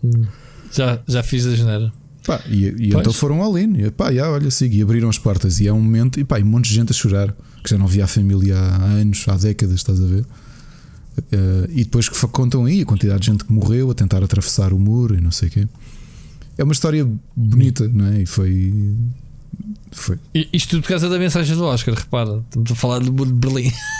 pois é. As nossas conversas onde é que vão parar no Maradona, vê lá. Viste a minha provocação. Estávamos a falar de, de, de, seleção nacional, de bater a Alemanha e depois fomos ter ao checkpoint Charlie. Olha, e, tu, enfim, viste, tu viste a minha provocação? A minha provocação no Facebook, Qual? eu sou sempre provocatório. Quando morreu o Maradona, obviamente que o Maradona era um jogador. Eh, tu, tu, se fosses para o YouTube ver compilações. Eu não vejo, eu não vejo Facebook, mas já, podes tentar. Eu raramente ando no Facebook. O que eu fiz foi uh, pegar uma imagem do teu que ainda hoje tem os, os recordes, uhum. os recordes mundiais de, de, de golos e coloquei uma foto dele e coloquei. Chego a casa e vejo a notícia que morreu o melhor jogador de futebol de sempre. Claro que era uma provocação sportinguista, né? Porque realmente o Maradona, pá, eu eu já não vi o Maradona no auge, mas volta e meia ia ver. Pá, naqueles vibes que tu tens no YouTube, de ver compilações de grandes jogadores. Ah pá, ele era do Era, caraças. era, sim, o gajo, olha, o gajo quando deixou de jogar a bola, no fim de carreira, ok? Em que ele já não tinha pernas e já estava gordo, pá, era impressionante. A bola passava pelos pés do gajo, o gajo levantava a cabeça. Onde é que a queres, Tunga? É para ali, Tunga. No- olha, podes ver isso. Já não me lembro qual foi, a- qual foi o Mundial e que foi a despedida do Maradona na, na Argentina. Ele já não corria, meu. O gajo metia era a bola onde queria. Era impressionante. A técnica continuava lá, pá, só não tinha era pernas. Coitado. Claro, claro. Ahm, mas o gajo era do caraças. O gajo, o gajo nasceu para a bola e, e ele era muito bom, muito bom. Mas pronto, olha, é, é assim, morreu no jovem, 60 anos, meu. Foi caraças, 60 anos não é nada, mano, hoje em Sim, dia. mas com uma vidinha de pronto. abuso, meu, infelizmente. É, é, o- é o que eu digo, jovens, se vocês bebem Monster e Red Bull, cuidado. Portanto, já. Estou a falar para mim, obviamente. Não, mas lá, tu sabes Enfim. que ele, porra, quer dizer, os abusos com droga que ele, Ele abusou, teve, ele abusou muito. Epá, um jogador de futebol não pode, não pode. É logo cocaína, não, não é um charro. Sim, sim. É logo coca por cima. Pumba. Claro, ainda por cima foi-se meter em Nápoles logo os gangsters todos e o caraças italianos. Aquilo como é que foi? Mudaram, qual é que foi o estádio que mudaram para o nome dele? Foi o do Nápoles, não foi? O do Nápoles, acho que se- Mudaram eh, agora, O do não foi? Nápoles, sim, não sei se o do. Não sei se o coisa também mudou. Do Ele, eu nem sei onde é que ele começou. Foi O no, Bo- argentino- foi no Boca Juniors ou, ou não? o Boca Foi, Junior. não foi? Sim. Não sei se vão mudar ou não, mas acho que o Nápoles sim. O Nápoles ele não fez assim tanto, mano. ganhou dois campeonatos. No big deal. Não foi o, o Pirlo, ou que- como é que ele se chama? O, o Pirlo. Como é que chama o jogador agora mais recente do Nápoles? Não sei, Que era, que era um símbolo agora. Pá, agora não me recordo. não sei mesmo. Olha, vamos avançar. Tens aí Dr. Who. Esse é para mim, esse tema. Dá-lhe tu, dá-lhe É. tu. Não, não, não, não. Eu há bocado estavas a comentar que ia, que ia Eu começar em janeiro bem, porque o Dr. eu, Who. eu decidi ver do início. No outro dia tinha aconselhado o Nelson Calvinho no mural dele, que ele estava a falar da Kylie Minogue. E o especial de Natal de 2009 é com ela. É uma história passada no Titanic no espaço. Mas há, há 2020. Vai, Especial? vai haver especial 2020. Uh, re- eh, realmente uh, alertava-me ali no, no alertava-me ali no meu moral e com razão. Desde o ano passado que o especial deixou de ser de Natal e passou a ser de Ano Novo, porque era uma tradição que a BBC sempre teve desde há décadas. É que no dia de Natal, horário nobre, dia 25, era um episódio especial de Doctor Who, um, um standalone. Era só um episódio. Um episódio, Ok, tipo um mini-filme, estás a ver? Certo. E este ano vai haver, mas é dia 1 de janeiro. Pronto, é a comemoração do ano novo. eh, pá, às vezes nós não temos bem. Aliás, já toda a gente percebeu que o Doctor Who tornou-se um fenómeno mundial. Mas a importância que o Doctor Who tem em Inglaterra é mesmo muito, muito grande. Tipo, a Rainha de Inglaterra é fã de Doctor Who. Estamos a falar de uma coisa que estreou em 1963. Ok? Claro. Um, eu acho que já te contei, em 2010, quando estive em Londres com a Ana, fomos à Forbidden Planet. E na altura Eu ainda não conhecíamos o Doctor Who. Já tive algumas vezes nessa loja do E demónio. comentei logo, e comentámos um com o outro que no piso de cima, onde era uh, o do, dos action figures, que havia uma zona de Star Wars, uma de Marvel, uma de Harry Potter, epá, e uma zona gigante de Doctor Who. E nós, what? Mas tipo, imagina o dobro do tamanho de Star Wars e Marvel. E nós, o que é isto, meu? Uns bonecos que parecem-se uns aspiradores, Uber, meu, quem? E, vai, e só depois, curiosamente, foi nesse ano que nós descobrimos Doctor Who. E depois, em retroativo, não é? Pensei, ia pá, tivemos lá e não aproveitamos. Mas é, é um fenómeno lá. É mesmo, mesmo um fenómeno. Tipo, Tu, tu, tu os, os- as séries dos anos 60 isso já nem se vê hoje em dia, para não. Está esquisito. são muito. Deve ser muito velho. As de. Até ao terceiro Doctor eu acho-as muito lentas. Uh, pá, um, um episódio, aliás, um, um arco de história demora-te sete episódios. Uma coisa que para, a- para a televisão moderna tu fazias um ou dois episódios, porque é tudo muito lento, sabes? É tudo muito overacting. Tu lembras de como é que eram as atrizes um, quando as novelas portuguesas começaram a surgir no final dos anos 80 e início dos anos 90? Que a maior parte dos atores e atrizes vinham do Teatro Nacional, que ainda era tudo muito. Ah, ok. Pá, muito exagerado, tipo, muito. Ai, o que faz aqui a minha filha? Estás a ver estas cenas? Certo, certo, certo, Nada certo, daquilo certo. era natural. O Doctor Who era muito assim.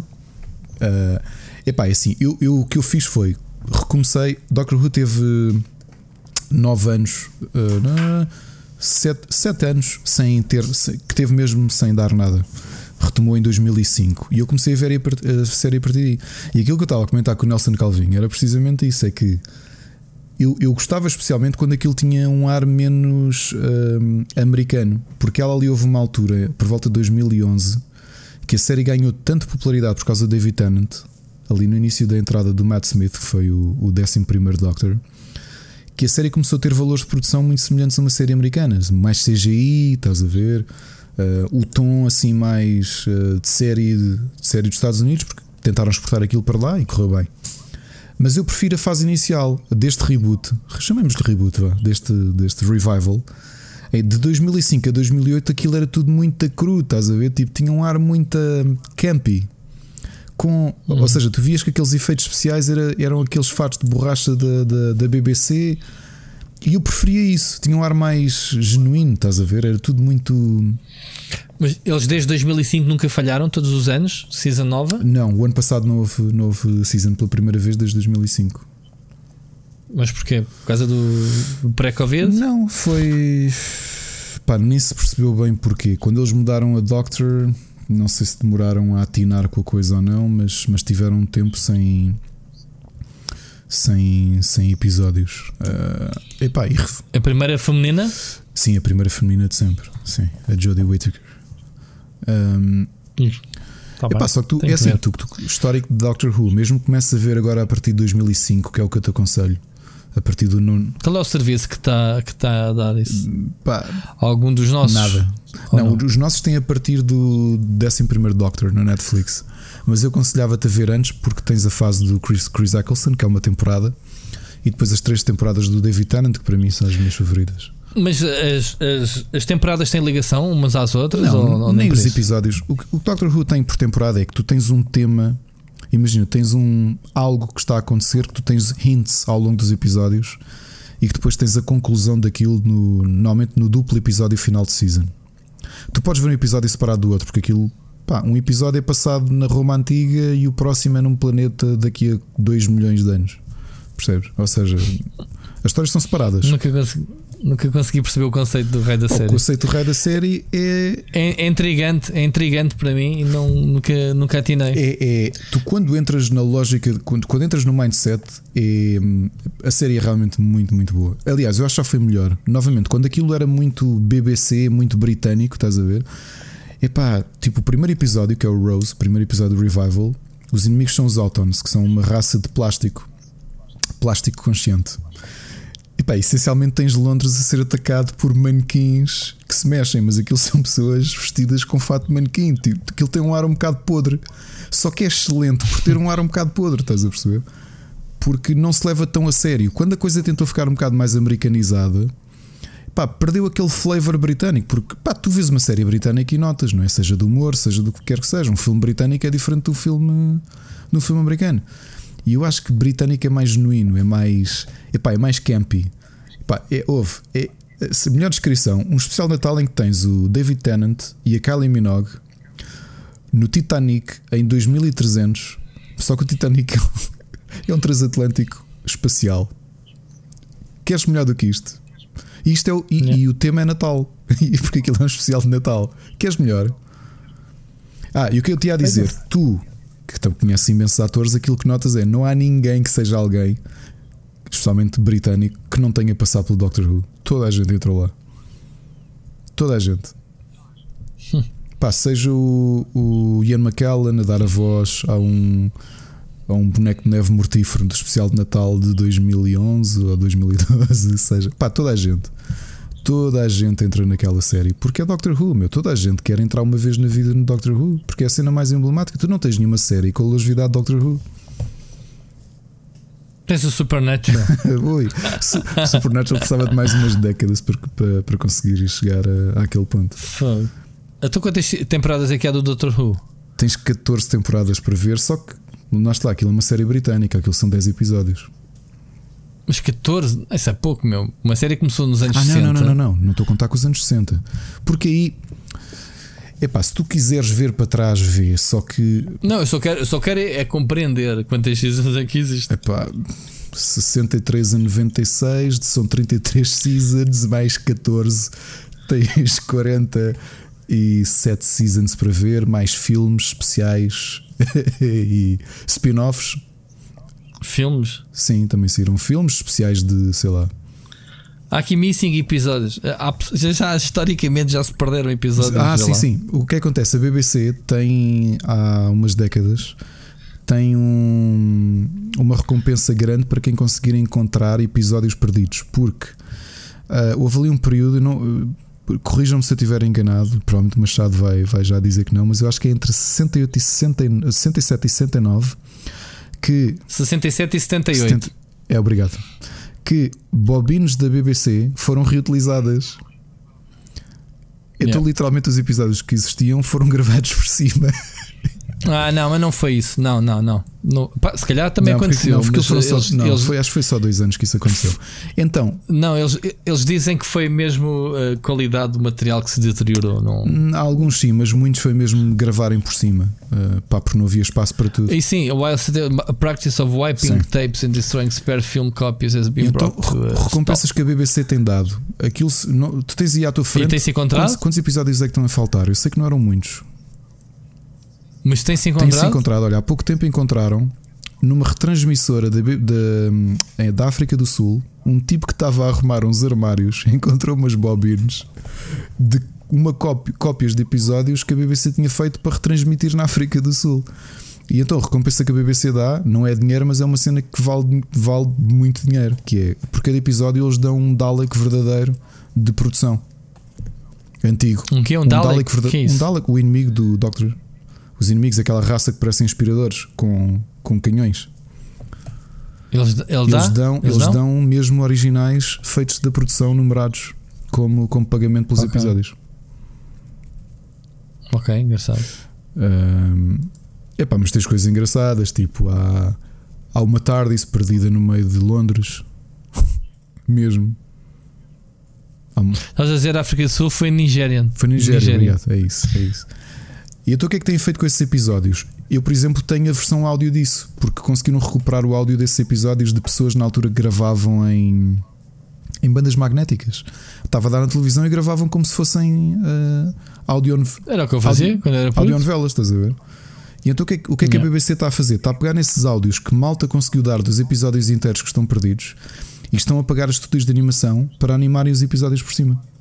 Porque como eles têm as fotos hum. de produção, os fatos que foram usados, o, o aspecto dos atores e dos vilões estão agora aos poucos a querer eh, esses episódios perdidos a fazê-los em animação. Olha, e o que é que é a TARDIS? A TARDIS é uma nave. Okay. A TARDIS é uma nave. a cabine telefónica que, não. Uh, danificou-se com o sistema de camuflagem e ficou para sempre bloqueado uh, com, a fingir que era uma cabine telefónica da polícia. Que é Time and Relative Dimension in Space, TARDIS. Okay. Epá, e lá está, isto parece absurdo.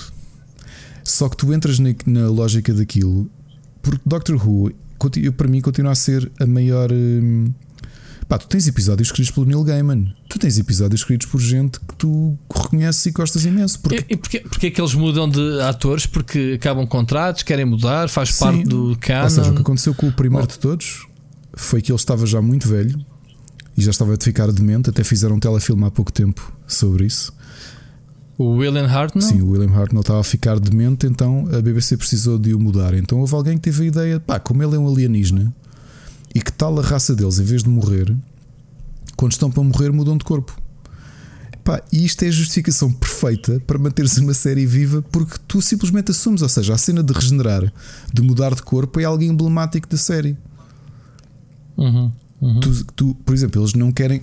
Quando foi agora para, para a Jodie Whittaker, aquilo foi teasing. Eles só mostravam tipo alguém a andar pela floresta. Porque tu sabes, quando muda o Doctor, não muda só a cara, muda a personalidade e muda o guarda-roupa. E é uma coisa que toda a gente fica, pá, como é que se vai vestir o próximo Doctor? Ah, é? É personalidade, quer dizer, então não há continuidade na personagem. Lembram-se de algumas coisas, mas a personalidade muda. E depois tem justificações okay. do porquê, não é? Coisas que eles estão a tentar recalcar, ou que estão a tentar esconder, ou que não lidaram bem na vida anterior. Mas é, é Epá, lá está, destas últimas uh, das últimas regenerações é aquela coisa emblemática de uou, tipo, quem é que vai ser, quem é que vai substituir? Ouvi dizer que é o Idris Elba, ouvi dizer que vai ser não sei quem. Ouvi dizer que é o Hugh Glory, há montes, de, há montes de tempo que falam do Hugh. Isso não é, isso não é para James Bond, estás a falar? Não, o Idris Elba estava na corrida para Doctor Who. O Hugh Glory também, mas há muitos anos que dizem que o Hugh Glory uh, está na corrida para Doctor Who. E de, a sério? O Dr. House? Sim, não, não seria estranho, digo-te já. Mas não está velho já para o papel. O Peter Capaldi acho que é mais velho que o Hugh Glory. Foi o dos últimos anos o mais velho de todos. Sim, mas vais meter como protagonista um, se calhar a série para ir buscar jovem, público mais jovem, convinhas com, como tiveste o como tiveste o David Tennant, um gajo jovem e cool. Sim, é? aliás, é? o Tennant para mim foi o grande segredo da, da, da explosão que o Doctor Who teve. Aliás, foi, foi como aconteceu. Eu gostei muito da primeira temporada e estou a rever. E realmente o Chris Eccleston era um ótimo Doctor. Epá, mas o Tennant é o Tennant, era uma personalidade completamente diferente. Era cool o gajo, estás a ver? O cabelo, a E eu, eu sem, sem, eu, sem ter visto a série, vejo aqui o Matt Smith e conheço o ator. Exato. Uma coisa curiosa que a série tem é que tu tens personagens que regressam, nomeadamente o Peter Capaldi, o ator, já tinha entrado no episódio a fazer de um personagem do Império Romano. E quando pergunto, então, mas espera, então, mas ele já entrou e eles dizem: Ah, sabes que o Doctor assume o aspecto de pessoas com quem já se cruzou no tempo e no espaço. Estás a perceber? Espertos. Porquê? Uhum. Porque repetem atores, percebes? Um, este especial de Natal uh, também vai trazer personagens que já estavam esquecidos há um tempo. Um deles é o, é o grande. Um, o, o Jack Harkness, que era o líder da Torchwood, que é um humano imortal e que vai agora regressar. Ele é de um. Já não lembro qual é que é a série da DC em que ele entra. O que acontece? Eu acho que o Doctor Who tem sido um ótimo, uma ótima catapulta para imensos atores.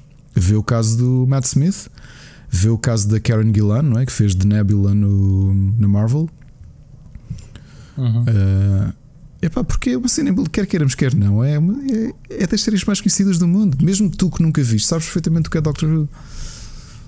E, pá, e se queres um conselho, Sim, vou, vou vê, aprendendo também com vocês. Vê, vê, porque acho, acho que se vais, vais começar a ver, vais gostar. Porque... estás a dizer que não, não, não tem nenhum serviço, mano. Agora vou andar à procura disto. Porque a, a, possibilidade de tu te fartares de Doctor Who é baixa, porque como aquilo é sempre diferente, o, o setting é sempre diferente de episódio para episódio, é, aquilo é qualquer coisa, estás a perceber? Uh, o... Se as histórias forem giras, isso? Há histórias muito giras. Eu acho que, novamente, eu acho que elas foram piorando ao longo dos anos. À medida que que foram que a coisa foi indo para um público mais americano, eu acho que foram piorando um bocadinho. As dos primeiros 5 anos eu acho que eram muito boas. Há episódios que eu ainda hoje acho geniais, que são mesmo coisas muito bem escritas. Tu acabas o episódio a pensar assim: fosga esse meu grande episódio. Ao ponto uhum. tu, sabe, tu, tu gostaste tanto, e o Machado não vai deixar mentir, que é tu começas a embarnhar tanto, tu começas a, a saber pelos nomes. Aí, mano, pá, uhum. lembras-te, pá, apetece-me rever o. Uh, Silence in the Library. E o Silence in the Library, grande episódio. E depois o, o sequel, o Forest of the Dead, que é um episódio duplo. E tu, ah, pá, foi um grande episódio. Ou Blink, o célebre Blink, que toda a gente fala. Sempre que alguém pergunta, pá, diz-me um episódio para começar a ver Doctor Who, eu digo Blink. O Blink, que é uma coisa okay. que se chama no Doctor, que são os Doctorless Episodes, que são os episódios por motivos de produção, não sei se para o, doctor, para o, para o ator descansar ou não, ele não entra praticamente. Ou seja, é uma história que acontece dentro do mundo dele, mas em que ele praticamente não existe. Ele é um, uhum. ele é um, um ponto no background. Certo, certo. E esse Blink é genial. Esse Blink é, do, é um. Podia ser um excelente filme de terror só baseado naquilo. Tudo o que ele aparece é num, numa cassete que uma rapariga encontra em Londres. Ela põe a cassete a tocar e ela diz. Uh, e aparece o Doctor a dizer: pá, faça o que fizeres, não pestanejes não podes pestanejar, tens de estar sempre a olhar para eles. E o que é que são eles? São umas estátuas de anjos que se tu pestanejar, eles matam-te. Epá, isto explicado assim parece parvo, mas é um episódio zorro. Portanto, eu não eu estou aqui a falar de forma apaixonada porque sim, Doctor Who. Pá, Doctor Who é Doctor Who. Eu gosto mesmo. Eu descobri tarde uh, epá, e, e adoro. Uh, o Machado, por exemplo, Machado, vou aqui contar. Ele tem uma TARDIS representada em, em todas as divisões da casa dele seja pósteres, seja desenhados por ele em cartão. Uh, costumava andar com TARDIS na carteira, deixava TARDIS desenhadas em casa das pessoas e dava aos amigos. Uh, portanto, vê lá. Que engraçado. E ele tem uma. Isso é, é fixe. É. Portanto, João Machado, quando a gente se vir, é, em vez de ser um funk pop, é uma TARDIS. Exato. desenhada por ti. Ali, olha, a Ana, a Ana, por exemplo, tem um pendente de uma TARDIS. Nós no wall, hum. como já deves ter visto as fotos, nós pusemos o nosso o, o presépio no wall. Só que desde há uns anos, desde que começámos a ser fãs de Doctor, nós pomos sempre uma TARDIS que temos, que é um despertador. nós pomos hum. sempre a TARDIS no meio do, do presépio e a malta, pá, a malta, obviamente, cristã, fica tipo, pá, estes gajos são estúpidos. Só que, pá, para nós aquilo faz sentido, meu, percebes? Claro. Garantida. Eu acho que o Doctor só não foi lá porque eles não querem pisar esse risco de pôr o, o Doctor no nascimento de Cristo, porque ele podia perfeitamente estar lá. Muito bom. Muito bem. Olha, vamos passar, vamos passar aqui, antes de passarmos às sugestões, temos aqui mais umas coisinhas para picar. Ainda temos mais uma mensagem do Seixas. Deixa-me só aqui dar-te conta que hoje surgiram notícias de uma coisa que andávamos à, espera. E, e fotos, nunca lá e vai. fotos. Não, mas o meu filho acabou de dizer: Eu quero ir lá e nós, calma, amigo, calma. Estando no Japão, mas olha que eles vão abrir em, em outros lados. Portanto, estamos a falar do, do Nintendo, Super Nintendo World, pá, que que vai abrir em fevereiro, foi adiado por causa da Covid, era para, ser, para ter sido aberto em, em, no verão deste ano. E então já houve lá até apresentações jornalistas, esteve lá Bloomberg. E então eles dizem que, que uma das cenas que eles lá têm, que é o, o Montanha Russa do Mario Kart, em que basicamente, e podem procurar, há trailers e não sei o que sobre isso. Há é, a montanha russa divide-se em duas partes, duas fileiras, digamos assim, de pessoas que têm uns óculos de realidade aumentada para verem power-ups, para verem aquelas cenas todas a acontecer enquanto estão a na, na cena como se estivessem num kart. Só que aquilo é on rails, obviamente não, não, não tens qualquer impacto. Então depois aquilo é, é giro que tem, é aleatório, não sabes quem ganha, cada experiência é diferente por causa de, dos elementos de realidade aumentada que te metem no no, pronto, na experiência em si. Mas pronto, enfim, nada disto acontece em Portugal, não, é? não, não se constrói nada destas coisas. Uh, tem que ser sempre no Japão, nos Estados Unidos, ao, ao, raio. Mas eles já disseram que vão em Orlando. Se calhar é mais facilizar os Estados Unidos do que ao Japão, digo eu. Na, eu já estive na Universal Studios eh, em, em Hollywood, estive lá com o Calvin eh, em 2010 e, portanto, dizer que não vou lá já fui, portanto, Yeah. Em Orlando é onde está a Disney também e em Singapura. Um, mas sim, Ricardo, era fixe. Gostávamos de ir lá também. Portanto, Universal Studios. Uh, nem sei se temos na Europa alguma tens, coisa tens, Universal. Tens em Espanha. A uhum. sério? Então, olha, só ver em Espanha está mesmo aqui ao lado. Uma boa cena para ir. Enfim, era só uma notazinha. Procurem na net, malta. As links. fotos são lindas, pá as fotos do, dos espaços. Eles, entretanto, abriram este ano, em forma de teasing, um, um café e uma loja de merchandising, obviamente, para dar. Uh, pronto, para começar a fazer uh, teasing. Um, epá, e, e os cenários são todos baseados. Ah, depois uma coisa muito interessante é que os visitantes, durante a visita ao parque, têm uma pulseira especial que comunica com, com todas as cenas que tu encontras pelo caminho. Então podes uh, apanhar moedas e apanhar cenas que vais acumulando. E ao que parece, pelo que eu percebi, vais andar com uma Switch na mão a fazer de guia.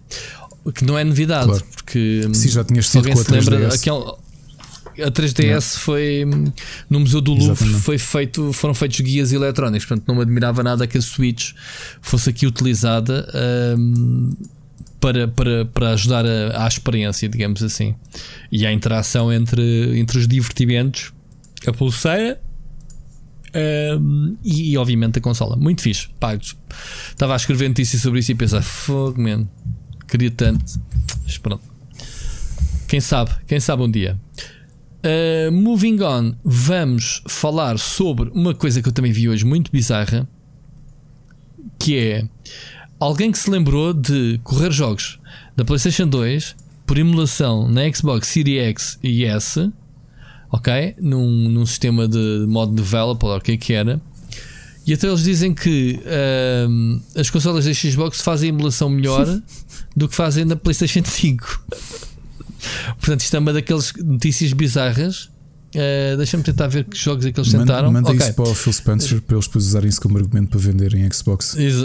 Ex exato, exato. Então experimentaram o God of War, Shadow of Colossus uh, e o God Hand. Um, portanto, emularam isto na, na Xbox. Um, e até há pessoal que comentou com frases giras, como foi, como é que eu li, tipo alguém a dizer eh, que tipo, ah, PlayStation 5 não consegue correr jogos, mas a Xbox consegue, tipo, yeah. Um, isto através de emulação, obviamente. Estamos aqui a falar de desempenhos das máquinas, se calhar uns para fazer melhor emuladores que outros. Neste caso, é só por dizer que os jogos são da PlayStation que é irónico correrem melhor na Xbox, estás uhum. a ver? Obviamente que pá, a emulação vale o que vale. Uh, tudo tem a ver com a compatibilidade de hardware e o software que está a correr e emular. Também digo para as falhas de para as falhas de stock existem. Alguém que vai comprar uma PS5 só para chipar para pôr-se a correr jogos de PS2. Eu não sei. Chipar. Pá, eu já há de anos que não ouço falar em pirataria de, das consoles. Lembras se a PlayStation 4 foi pirateada? Não, ou, lembro, acho que não. Ou lembro, Xbox não, One? Que falar, ter essa conversa com o Miguel, que o Miguel normalmente é que o Miguel Cruz é que é uma pessoa muito atenta à comunidade de modding, à comunidade, à comunidade de modders, modders uhum. sim.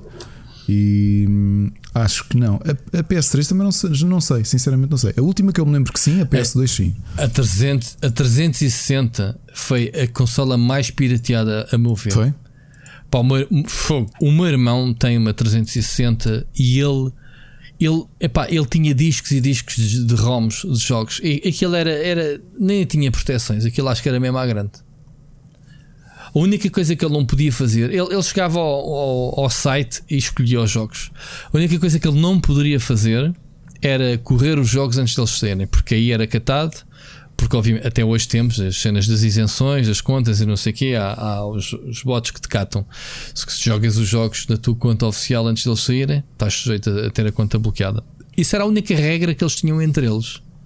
Portanto, malta que, que fazia pirata, piratagem na 360 que me confirme. Eu não sei, eu não, nunca fiz, mas o meu irmão aquilo era absurdo. O meu irmão tinha os jogos antes de eu recebê-los, muitas vezes. Eu dizia, ah, tenho. Porque eu tenho a Xbox Debug. Claro. Tu também tiveste? Não. Eu tive a PlayStation 3 e, a, e tenho a PlayStation 3 Debug e a 360 Debug para receber os jogos antes deles serem uhum. lançados. Muitas vezes gravados em, em, DVDs normais, sim, DVDs da BSF ou whatever, da TDK. Eu tive muitos jogos assim ainda. Mas muitas vezes eu dizia-lhe: Olha, já tenho estes jogos aqui, gajo dizia, ah, já o acabei. Porque ele ainda conseguia arranjar primeiro que, que as versões que chegavam de debug para tu veres. Agora, depois disso, nunca mais soube nada. Pá, e, mesmo pirataria hoje em dia. Uh, nem sei se existe, se não, ou se as pessoas ainda interessam, porque lá está aquilo que falámos ao início do programa. Uh, os jogos estão mais acessíveis, estão mais. Olha, oh Rui, uh, tenho um artigo que está neste momento a ser revisto que pode ser para um. que pode vir a ser uma novidade no, no futuro próximo em que eu abordo precisamente essa temática, ou seja, como é que os serviços e a postura. Vais fazer reviews de jogos piratas? Não, não. não penso um, reflito um bocadinho sobre o, o, processo que nos levou até aqui. Na pior das hipóteses, o artigo sai no Rubber, na melhor das hipóteses, sai num sítio novo. e por isso saí de limite para dizer isto. Um, mas reflito um bocadinho, penso, ou seja, o, o foco do meu artigo é Vai, vais abrir um novo projeto? É isso? Estás a dizer? Não, não a Um sítio novo? Sim. Não, é um sítio novo. Eu é que sou novo lá. Se tudo correr bem. Uh... Uh, vais finalmente para o IGN ou para o Aerogama? Isso agora sabes que eu, quem desdenha quer comprar, normalmente, não é? Exato, tanto criticaste, tanto não sei o que, que o IGN foi de comprar. É, é assim que se abafam, é assim que se calam. É assim, pá, como é que é, Ricardo? Estou aqui 5 mil euros por mês. E eu, é pá, pera lá. Que eu. 5 hum, mil euros ganhou a part-time, portanto, bem, tens que dobrar isso ou tirar horas. Portanto, vou oh. finalmente para o. Não, não sabes o que é, portanto. É vais, ser final, vais, ser, vais ser finalmente um jornalista de videogames à série. Quem sabe, tá bem. sabe. Bem, mas então, o meu, o meu foco era um bocadinho isto, não é? que é olhar para o tipo de consumo que nós temos hoje com os serviços, porque eu, eu estou a focar-me numa série de. E vais, fechar, e vais fechar o rubber finalmente? Não. De fogo. tive, tive, tantos anos a escrever para o Observador e para o Rubber era, ao mesmo tempo. Era só para saber se, se continuava a vender os meus textos ou não. não. Estás, estás bem, estás bem, estás em casa. Uh, eu é que como tenho pouco para fazer, sabes? Como tenho muito tempo livre, E, e tens, man, tu tens uma vidinha de dor, vai-te lixar, man. Tenho tanta inveja. Este em 2020 vai, não tenho, vai, mas os outros anos podes ter inveja, nem em 2020 não tenho. Ah, ah, pá, foi, no gajo que me diz que chega a casa às duas da tarde e passa a tarde a jogar até se deitar. Não, tipo, não é isso. Isso é para mim inveja. Tarde, mas isso era antes do, do, da pandemia, né? Isso já não acontece agora com, com, a criançada. Agora é mais, porque estás em casa, é nem tens que apanhar carro e ganhas esse tempo para jogar. sair todo, pelo menos sempre uma hora e meia entre, entre ir buscar os miúdos e depois trazê-los e, e acabarmos de dar banho e arranjá-los. Ah. Bem, mas pronto, o que estava a dizer? O, o, foco foi um bocado esse, que é olhar para os serviços e como é que nós progredimos, que é numa fase nos anos 90 tu tinhas uma pirataria dissimulada e uma pirataria assumida. E quando eu digo pirataria dissimulada, eu dou dois casos muito específicos que havia uma certa ingenuidade, porque nem toda a gente que ia, por exemplo, ao Fonte Nova ou outras lojas comprar jogos Spectrum, nem toda a gente, especialmente miúdos, não encaravam aquilo com pirataria. Ias uma loja, ah, quer este jogo, ah, vem cá daqui a meia hora. Claro que, claro que não, nós até pensávamos que, como vinham com capinhas a cores, que eram os originais. Exato. Sabes que só muitos anos depois do Spectrum ter acabado é que eu vi pela primeira vez um jogo mesmo original do Spectrum, yeah. Yeah, não tem nada a ver com aquilo que eu via. Isso aconteceu-me Porque... com, com, a minha Famiclone, que era outro dado que, eu, que eu dava aqui. É, repara, a Nintendo cá era representada pela Concentra e era o que era. Tu, hum. eu, pá, de dados perfeitamente empíricos, mas eu acredito que conheço 30 vezes mais pessoas, mais, 30 ou 40 vezes mais pessoas que tiveram Famiclones do que NES em Portugal. Eu, por exemplo, ah, só é muito tarde é que percebi. Eu conheci um gajo quando eu estava na quarta classe, já eu tinha Famiclone há 3 anos, há 4 anos, tem uma NES. E eu, que é isso? E ele, ah, isto é Nintendo. E eu, não, Nintendo é o que eu tenho, são estes cartuchos aqui, estás a ver? De cores. ainda desafiaste, ainda desafiaste o original. Eu acho que isso não é, acho que isso é uma cópia. Eu, uma cópia? Então está aqui. Não lhe mandaste logo dois bananas, então meu? Tá aqui, a dizer que tu tinhas uma cópia. Super Como é Mario é 3, é o meu tio fez uma fortuna do caraças à custa dessas consolas, que ele tinha uma loja de eletrónica no. Olha, no, no, no centro comercial que depois foi, foi demolido e deu origem ao Olivar Shopping. Mas mesmo nessa fase hum. de Olivar Shopping existir, que ainda havia malta que comprava, o meu tio fez uma fortuna a vender. Tinha, como muitas lojas de centros comerciais, olha, como na Portela, não sei se te lembras, a loja do meu tio era tal e qual uhum. que era a montra cheia de cartuchos de Famiclone, de uma ponta à outra. E tu vias, eram jogos a 13 e a 4 contos, e tu, fogo. E agora Nessa altura não havia asais atrás, claro que não, não havia nada dessas coisas. Ouvi, acho que alguém. Oh, oh, Rui, eu comprei, tive muitos jogos daqueles, toda a gente que eu conhecia tinha, a minha família toda tinha. Tu achas que alguém achava que aquilo era ilegal? Claro que não, eu estava a, se estava à venda nas lojas, abertamente. Yeah. Não estamos a falar de ir à feira comprar refundido. Yeah, yeah, Era ias uma loja de eletrónica, compravas um, um, uns disjuntores e olha, dê-me ali aquele Super Mario 3, se faz favor.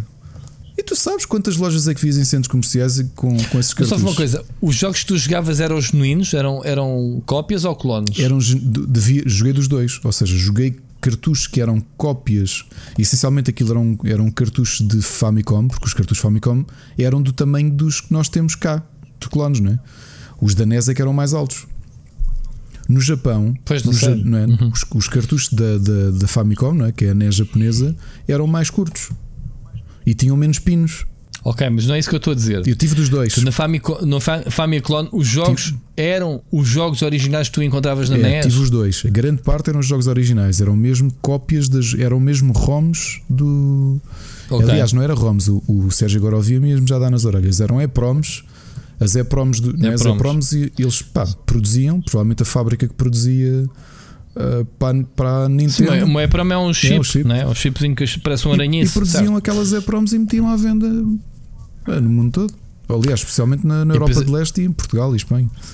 E, e na EPROM vinha lá o jogo programado e o pessoal só tinha que trocar no cartucho a EPROM para, mudar, para, para, para vender jogos diferentes, ou seja, recebiam os cartuchos virgens Não, e depois já vinha com, tudo prontinho. Conforme as, já vinha, já tudo. tudo prontinho. O que, o que essas EPROMs depois tiveram era ter os, multi, os multicards, que isso era uma coisa muito frequente. Por outro lado, aquilo que tu estás a perguntar, também cheguei a comprar gato por lebre. Nomeadamente, olha, um dos uhum. últimos jogos que, que eu recebi de Natal, acho que foi no Natal de 96. Já, por exemplo, já, já a PlayStation andava aí, eu é que não tinha dinheiro para uma PlayStation, não é? Portanto, a minha Famiclone durou-me 8 anos de jogo porque não tinha dinheiro para mais e fiquei felicíssimo com isso, mas pronto. Uh, foi um jogo que era o Batman e Flash. Tu olhavas para o cartucho, a ilustração do Batman e do Flash, isto deve ser espetacular pedi aquilo de prenda de Natal, minha família lá juntou dinheiro e ofereceu-me aquilo de prenda de Natal. Que idade tinhas? Tinha 11. Fogo, que menino do caraças. É. Em 96 já eu tinha dois anos no humor Mónica, meu. Pronto, tá bem, mas houve. Na altura o que nós fazíamos é: eu juntava dinheiro o ano todo para comprar livros e jogos, mas também tinha direito a pedir um jogo. Epá, olha, o que é que tu queres? Olha, quero este jogo. Então vamos ver se vais receber ou não. Quero, quero, quero um joguinho. Era, então, o que é que és digo? E quando eu vou jogar aquilo, sabes o que é que era o jogo? Eu joguei aquilo de uma ponta à Não. outra como se fosse Batman e, e, e Flash. Epá, passado para aí uns 14 anos é que eu descobri que aquilo era um, era um hack. Aqui- aquilo Era um era um bootleg. aquilo era o Monsters in My Pocket. E tu pensavas que era o Pensei que era genuíno. Estás a ver? A cena está na cabeça, meu. Está na imaginação. Não, não... E como é que eu descobri isso? Estava a falar, já não lembro com quem, com um amigo que também gostava do Ed NES. E eu, epá, pois aquele jogo do Flash e do Batman. E ele, jogo do Flash e do Batman, qual jogo? Mano, aquele da NES. Estás a ver? Jogo- isso- Mas eu joguei, eu joguei no Commodore 64. Foi um dos meus primeiros três jogos que, que os meus pais me ofereceram. Ah, Ofereceram joguinhos, foi ao menino? Foi? Ofereceram joguinhos ao menino? Foi? eu tinha 11 anos. Chupa. Só que não havia NES, havia Commodore Chupa. 64. Foi, o- foi o Great Genesis e eu já sabia na altura que era clone do Yeah. Mario. O jogo era igualzinho e era lindíssimo o jogo. Tanto, tanto, tanto que era que o jogo foi recuperado pela. Recentemente pela Nintendo. Não, não foi a coisa qualquer. Nintendo. Acho que foi o Way Forward. Ou Acho que foi o for, Way Forward. Mas digo já. já confirmo. não me lembro. E Já já tem várias sequelas. o Ahm, Genesis Sisters. E até está a giro o jogo novo. Sim, sim, sim. Sim, sim, sim, sim. Mas eu joguei mesmo original, que os níveis eram iguaizinhos, meu fogo, era impressionante. Apanhavas o, cogumelo, que eu já não me lembro o que, é que era, se era um cogumelo, em vez de crescer, ela ficava despenteada e, e partia aos tijolos lá mesmo. Bem, enfim, muito fixe. Olha, vamos a- avançar, vamos ouvir a Mensagem do Seixas. a mensagem do Seixas, está bem? Vamos lá. Olá Rui, olá Ricardo. Eu sei que já há algum tempo que não enviava uma mensagem aqui para o podcast, mas esta semana trago um tema que eu diria muito preocupante e que me deixou muito triste. Um tema que eu diria até que dava para um podcast inteiro, que é o Ricardo ainda não jogou Hades. Obrigado e ouvimos para a semana. Já estás a ver? Estás a ver? Isto, isto é, isto estás a ver? Isto é, é comunidade a dar-te nas orelhas, meu. E é muito bem feita, Ricardo. Como é que tu, É verdade. que, ah e tal, agora só jogo PlayStation, ah e tal, agora só quero aí, epá, Ouve, e tu, man. tu a olhar para o ícone, eu comprei O- o, não. jogo, eu comprei Não, o jogo. Olha, enquanto falávamos, ou seja, isso parece mentira, eu tenho os pop-ups do Steam. Estava eu a começar a pôr o teu áudio a tocar e aparece aqui alguém, já não lembro qual é o meu amigo, que diz assim: Não sei quem está a jogar. Ah, ah, exato, olha, o Pedro, o Pedro Fernandes da comunidade gamer. O André Peter está a jogar Hades. Eu, ok. Olha, eu olhei e pensei assim: Eu também tenho que jogar Hades. Não, admira-me é que tu és o curador dos jogos indie, blá blá blá. Não sei. Este, jogo já não é um indie, vá, é, é, daqueles indies. Para mim é aquele Exato. jogo. Para mim Já é é- da comercial. Ahm, Não, estou a brincar, eu adoro, eu adoro a Super Giant, pá, e eu estava Mas- de olho no, no Hades há muito tempo e eu, Rui, eu comprei aquele, aquele desconto, eu usei-o no Hades. Ricardo, a única pessoa honesta nisto tudo fui eu. Então, Ah pá, o jogo saiu na Epic Store em Early Access e eu disse assim: epá, eu quero muito jogar este jogo, recuso-me a jogar Early Access, como sempre faço, ok? E comprei-o, lembras-te, nessa tal Sim, sim. ainda estava em Early Access e eu disse assim: no dia em que sair eu vou jogar o jogo, não só vou jogá-lo, como vou analisá-lo. Compradinho.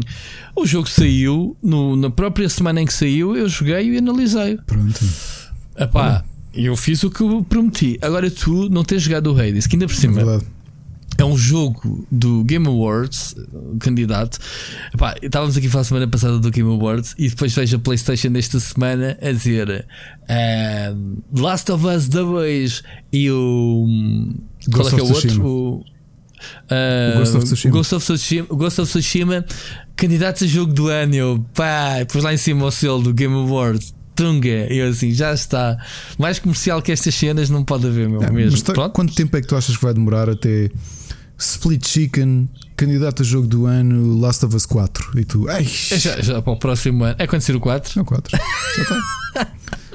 é acontecer o 4, ainda vão fazer o 3 primeiro. Temporada 19, já nós regenerámos, já está aqui outra pessoa qualquer. Não, não, mas eu não estou a dizer, eu não estou a dizer a PlayStation, eu estou a dizer que a cena já se tornou tão. Já, tá, o, o nosso amigo José Antunes está a conseguir uh, com que a marca. Um, Game Awards seja, já, seja, yeah, já seja considerada pelas editoras e fabricantes e pela comunidade e pela indústria dos videojogos como a cena, o standard dos Oscars, eh, é os Game Awards, ok? Portanto, bom, excelente trabalho dele. Não vamos aqui reter outra vez por que razões é que eu não gosto da política deles. Pronto, já sabemos isso. Mas achei coincidência, coincidência, achei, achei piada a, a Sony, Portugal, estar atenta e ter feito logo logo descontos Black Friday, eh, os melhores jogos, não sei o que. Está aqui dois jogos candidatos jogos do ano. Pá, espetacular. E o sentido de oportunidade, obviamente, temos que, que temos dar os parabéns à equipa, obviamente, estar atenta a essas cenas. Um, agora, tu não teres jogado o Hades, e, e, é como eu digo, Seixas, eu já fiz propósito de não ter metido esta mensagem do, desde o início, porque se não estávamos aqui duas horas a falar, as razões. Pá, porque é que tu não estás a jogar o Hades? O Seixas quer saber e agora explica-te. Vais dizer ao Seixas e a todos os que nos estão a ouvir quando é que tu pensas que vais jogá-lo e, e, pronto, em um compromisso as pessoas querem saber. Vamos ver. Como diz o outro, vamos ver. É, pá, que resposta tão. Vamos ver. É pá, não sei, mas ainda ouvindo. Eu acho que devias desligar esta gravação e jogar só 5 minutos, Ricardo. E amanhã dizes-me, pá, jogando em 5 minutos do Hades. Talvez aconteça isso. O, o que vai acontecer é que às 5 da manhã ainda estás a jogar. É pá, mas eu tenho, ainda tenho umas coisas para fazer para a empresa. Tenho de entregar amanhã. Então só, então vais, vais uh, vou-te autodestruir. Vais jogar 5 minuos e depois a gente conversa amanhã. Está bem. E depois diz-me assim: olha, não foram 5, joguei 6. Então, minutos. tudo bem, era, fiz uma direta. Ou então não, joguei 5. o jogo é delicioso, man. tu vais adorar o jogo. É daquelas cenas que estás a ser parvo em não jogar. Assim como outros filmes que eu já te obriguei aqui a ver e tu não os é viste. Estás mesmo a relar para o que eu te digo e é que verdade. a comunidade se diz. É preciso vir os Oscars e os Seixas dizer algumas verdades. É não é? verdade, é assim, é assim. Pois pronto, uh, agora só falta ver o Siri dizer: Man, tu vai ver o novo Blade Runner ou então levas, levas uma patada. Não jogas Cyberpunk enquanto não vês o novo Blade Runner. É? O que é que te parece? Tu já me disseste que não queres jogar Cyberpunk, não é? Que quero jogar Cyberpunk. então não vai. Mas agora eu sei o que digo. Estás de castigo, Ricardo Miguel. Quando é que sai Cyberpunk? Não vais.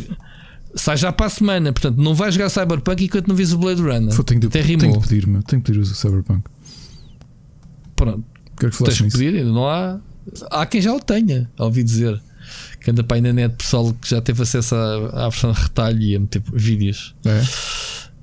Yeah. Temos que ver isso. Bom. Um, Vamos passar, vamos passar às nossas recommendations. Eu sei que tu tens bué de cenas, portanto, vou falar eu primeiro.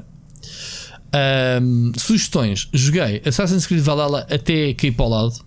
Pá, e ainda quero jogar mais. Eu quero ver se acaba. Eu tive de ver jogar. Jogo é, é gigante.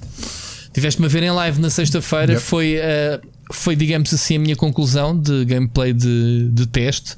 No sábado tive o dia todo a trabalhar na, a escrever e a gravar a review, que já está no, já está no site. Ah, está também a minha review no Rubber em breve.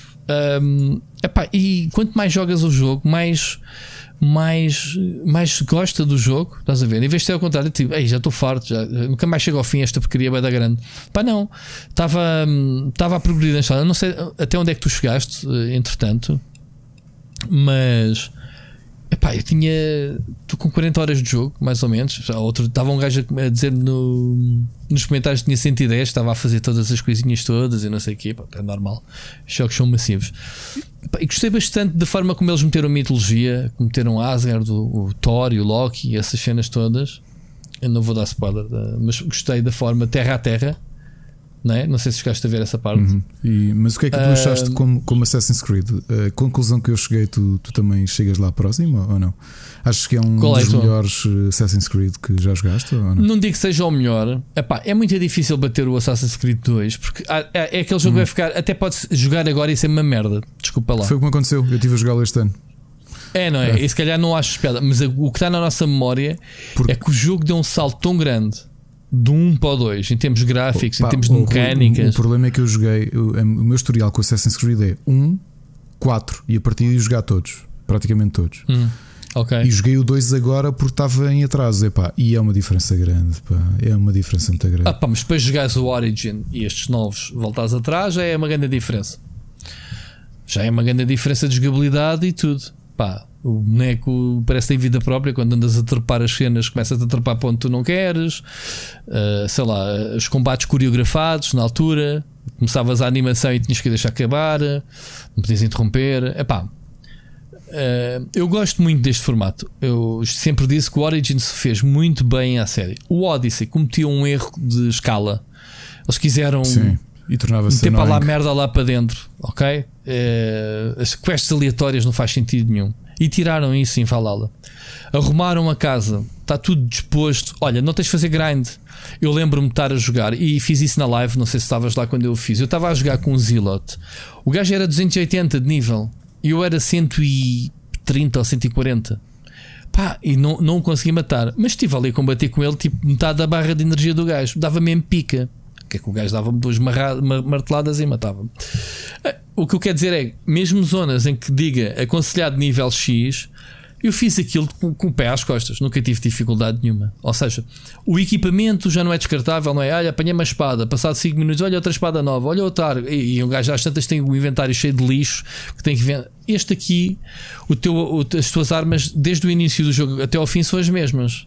Apanhas mais uns escudos, mais uns machados e não sei o quê, mas é, é variações de sets o jogo funciona à base de sets, né? tens 5 sets de Raven, tens 7 de outra, de outra cena qualquer, e depois vais melhorando cada arma de forma independente. Ou seja, com, podes, podes encontrar Sim, os vais, recursos vais logo no inventário. É, vais ao ferreiro e tratas disso. Ou, mas, mas depois, em termos de, de raridade, tens que, ser, tens que ir ao ferreiro. E, e essas mates são muito raras. Portanto, não é algo que tu faças de anime leve. Tens que ir farmar aquelas arcas tu encontras no mundo que são bem difíceis de encontrar, porque é uma seca. São tipo o Fair Cry, aqueles puzzles de epá, a cena está aqui, agora encontrar a forma de entrar lá dentro paraste com essas cenas. Ou seja, desde uma porta trancada por dentro em que tens que ir do outro lado da casa, espreitar pela janela, encontrar ali uma, uma fendazinha onde possas espetar uma seta na, na porta para abrir, ou, ou um poço que está tipo no, no, no fundo da, da, terra em que tu encontras um subterrâneo e vais ter então à casa, andas ali às voltas, e é time consuming. Obviamente, quem quer fazer essas cenas tem ali um puzzle, depois tem uma recompensa que é um, uma arma ou uma armadura já com um nível de raridade acima, se calhar, daquilo que tu tens e não precisas de, de, de farmar as mates para, para melhorar isso. Pá, achei piada e achei, gostei da história. Uh, gosto da personagem. Um, acho que o gajo é brutamontes, mas tem o um sentido de justiça e de. Tu também moldas um bocadinho as decisões que fazes. Um, mais a cena de progredir por província não, não te fazes espalhar tipo, ah, tenho 50 quests não. ativas, agora sim, vou sim. para onde? Fogo. Ganda treta. Não, tens uma, uma, uma storyline, uma quest chain dedicada só àquele e depois tens quests soltas que estão associadas ao teu, ao teu acampamento de personagens, uh, como vais para, o, para Asgard, como vais para Vin, Vinland, como vais para outros lados, para Jonathan, ok, Terra dos Gigantes, um, que ainda me falta lá ir por acaso. E, e depois o, o objetivo final é, obviamente, estabelecer as ligações que tens de estabelecer. E depois tens a tal. Eh, eu isso ainda quero fazer, aprofundar melhor. Pá, agora se calhar só regresso ao jogo depois de Cyberpunk e essas coisas, porque eu ainda tenho muito jogo para analisar. E, e estar a jogar, obviamente, agora ao Assassin's Creed é estar a tirar eh, tempo que preciso para, para me dedicar aos outros jogos. Um, tu tens outra vez a campanha, tens outra vez, que não é novidade, tens a, árvore de, de, alvos que tens que encontrar para, para os matares. Alguns vais-te cruzando com eles durante a história e vais eliminando, outros há de ter que investigar pistas de, de, coisas que andas a fazer. É, de, é, daquelas cenas que é fixe de ir à net ver: olha, este gajo está ali, está ali, vai lá, pumba, matas o gajo, só para completar aquela árvorezita, estás a ver? Achei muito giro. Achei, aquela presença sempre dos Hidden Ones, dos assassinos, mas mas levesito, andas ali com ele, com, não, não me lembro como é que ele se chama, um personagem muito gira que anda contigo, uh, de vez em quando, anda, encontras, mas gostei da história. Okay? E, e sim, porque se tu dizes que para ti é dos melhores, uh, não vou-te contrariar. O que eu acho é que Eu gostei do Origin e do Odyssey pelo salto que deram, mais o Origin. Uh, as histórias yeah. são engraçadas, mas o patamar de escrita do Valhalla está muito superior. Sim, sim, isso é capaz de estar, exato. É, é assim, eu gosto muito do Assassin's Creed 2 porque, porque adorei o primeiro. O primeiro Assassin's Creed foi muito fixe, man. E o, e o Altair para mim ainda continua a ser um, um top 5, digamos assim, do, do, dos assassinos porque, porque, porque foi o primeiro. Só que depois veio o Ezio no segundo e o patamar foi: ok, fizemos o primeiro, foi uma experiência, foi para aí dos nossos primeiros sandbox, da Ubisoft, não sei o que, não sei o que mais. Pá, o 2, quando começas a ver eh, Veneza e não sei que, cenas de Itália, aqueles monumentos todos, percebemos que a série era: pá, isto cada jogo vai-nos dar eh, cenas, uh, cenas que aconteceram, personagens associadas à, à história e não sei o. Pronto, a série foi crescendo, obviamente. Mas depois tens realmente o Origin, que marca esta nova trilogia, né? que já é a trilogia com o uhum. Valhalla, em que transformaram completamente o jogo. Para mim, para muito bom. Eu já estava muito cansado da fórmula do Assassin's Creed. Os combates, uh, uh, os, o tipo de, de, de, missões que tinhas que fazer. Pá, tudo bem aborrecido, vai, tens, vai, sobe à torre, tens missões à volta, sobe à torre, tens. Man, tu neste Valhalla, tu sobes às torres e não tens nada. O que é que tu tens? Percebes? Tens, ok, tens, tens ali mais beacons de cenas para fazer. Ok? O jogo até tem draw distance do caraças, tu vês. Mas não precisas de subir a. só precisas subir às torres para, para ativar os, os fast travels, não é? Não necessitas de, de, subir à torre, porque vais, vais explorando vais, e, vais, e vais abrindo o mapa. Mas o mapa tu sabes que tens que andar ali, porque a storyline é ali naquele sítio e os sítios são pequenitos. Não é como o primeiro que tinhas de cenas para fazer, pá, coisas de, os primeiros. Era, antes era, do Origins. Era, era, sim, é que era, já era chato, meu. Chato. E mesmo assim apanha uma cena no Valhalla que me aborrece, bué, que, que tem vindo a, que tem resistido ao tempo, que é aquela do papelinho voador, mano. Irrita-me tanto essa. Não, gosta, não, gostaste da forma, não gostaste da forma como as quests às vezes surgem assim do nada? Eu gostei, eu gostei da forma como eles interligaram subquests no mapa eh, conectadas com a exploração. Que não é Estás a falar do World Events? Não. Também, também, pá, sei lá, cruzaste com um personagem e ele está a fazer qualquer coisa e tu aproveitas e respondes ali a. Ah, sim, é, normalmente ele não diz que é uma quest, é um balão de, é, diálogo é isso, que pode é. ou não dar-te uma quest. Exato, exato. Sim. Eu gostei, gostei desse oh, sistema. Meu. Sim, sim, sim. Mas lá está, não é intrusivo, não és obrigado a falar com ninguém. Se falares, pode dar uma quest, como pode não dar. Pá, mas eh, as quests. Hum, obviamente que não fica assinalado no mapa. Pá, fica no assinalado do mapa, tipo, os pontos de interrogação. Tu vais lá, o que é este gajo? Todos os gajos que, que eu fui lá era para dar informação de onde é que está um tesouro, não, não é nada de especial. Mas pronto, o jogo tem muita coisa, tem muita atividade paralela, mas não, não é intrusivo. Está mais arrumadito. Pá, tu tens aquelas coisas giras, tu tens o, os combates de, de flirting, que basicamente em Monkey Island, não é? Tens que, que é os combates de rimas. Sim, pá, adorei, disso? adorei isso, meu. Adorei. Pronto, tens o, o a cena do, do, da bebida, andas ali a beber pelos score, score, score, pessoal a gritar e tu beber pelo corno, a ver quem cai para o lado primeiro. Ou, ou melhor, desculpa, tens que beber três copos mais rápido, que é, que é por uh, timing. Tens o, o jogo de dados, já ouviste falar do Warlock? Eu gostei, eu uh, gostei muito do sistema de, o, desse jogo. Já, já foi anunciado uma versão física desse jogo. Claro. Estava-se mesmo, estava mesmo, -se mesmo a ver, né? Há um standalone, neste caso foi, não sei se é oficial da Ubisoft, se alguém comprou os direitos. Diz para o ano que vai sair. Muito fixe também, também gostei do jogo de dados. Não, não perdi tempo, obviamente, a jogar de dados. Fiz, fiz uma partida ou duas para experimentar, mas funciona muito bem. Um, Pá, eu gostei, gostei do jogo. E, e depois, isto faz-me já a ponte. Entretanto, tivemos a jogar os dois o Immortals, o Phoenix Rising. Saltei literalmente do Assassin's Creed para o Immortals e tive um choque do caraças. Se calhar foi isso. Eu bocado estava a dizer em off que, é pá, dos jogos que eu mais esperava para este ano, fiquei todo maluco quando foi anunciado e estou um bocadinho desiludido com o jogo. Mas, mas tenho as minhas razões e esse podemos também discutir aqui os dois. Olha, falar como o Oscar, né, que sugeria Exato. quando a gente jogava os dois os jogos, tínhamos aqui boas conversas sobre eles. O que é que acontece com o Immortals? O Immortals nem é carne nem é peixe. Man. É um jogo que nos parecia ser é, é o terceiro jogo open world da Ubisoft. Sim, é open world. É até é demasiado aberto porque tu podes ir basicamente para todo lado desde o início. Sim, logo do início eles mostram-te onde é que estão os, o, as áreas do, do cada deus. É, e tu tens logo a é. marcação é. em seis áreas diferentes e depois mais a central. Mas na prática não consegues lá ir. E é isso que é daqueles jogos que te enganam. Porquê? Como, como um jogo bebe mecânicas e, pá, é um rip-off tão grande do Breath of the do, Wild, do Breath of the Wild. É. não só em termos estéticos, como sei lá, a gestão da, da stamina.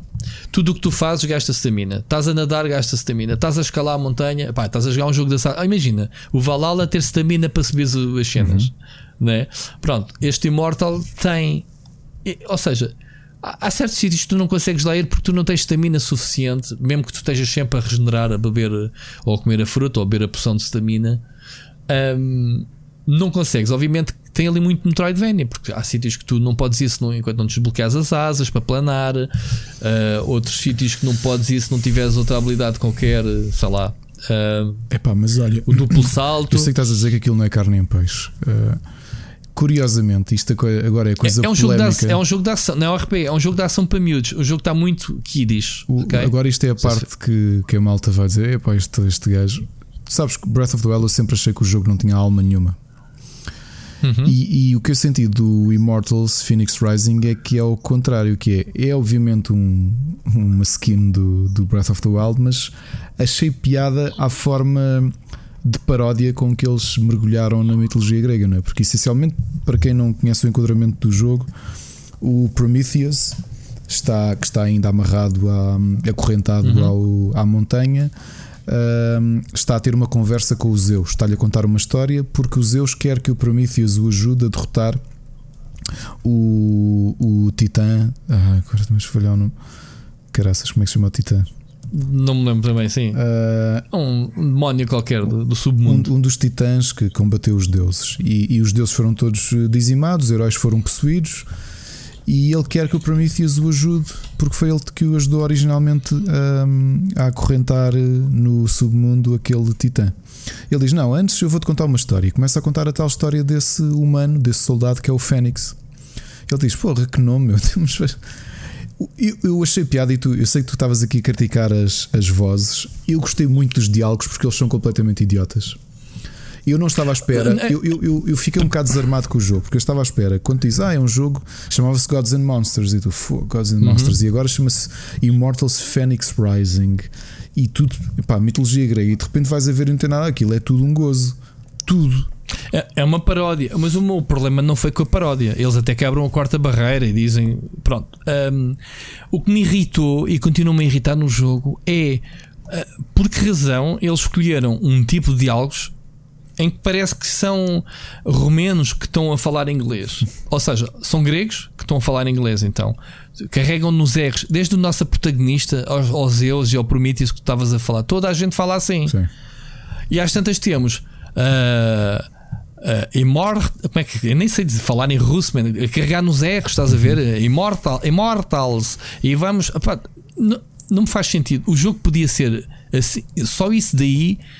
Uh, me irritou desde o início. Tipo, mas porquê que eles falam assim? Todos os personagens, não é uma personagem, são todos. Parece que se contrataram um elenco para fazer as vozes das personagens em, em toda a gente fala como se fosse, sei lá, o, o Ivan Draco do, do Rocky ou o Caraças, meu. Olha, eu, cont a eu continuo a gostar muito de, de, do sistema. É um mundo aberto engraçado. É realmente uma coisa interessante que tu dizes.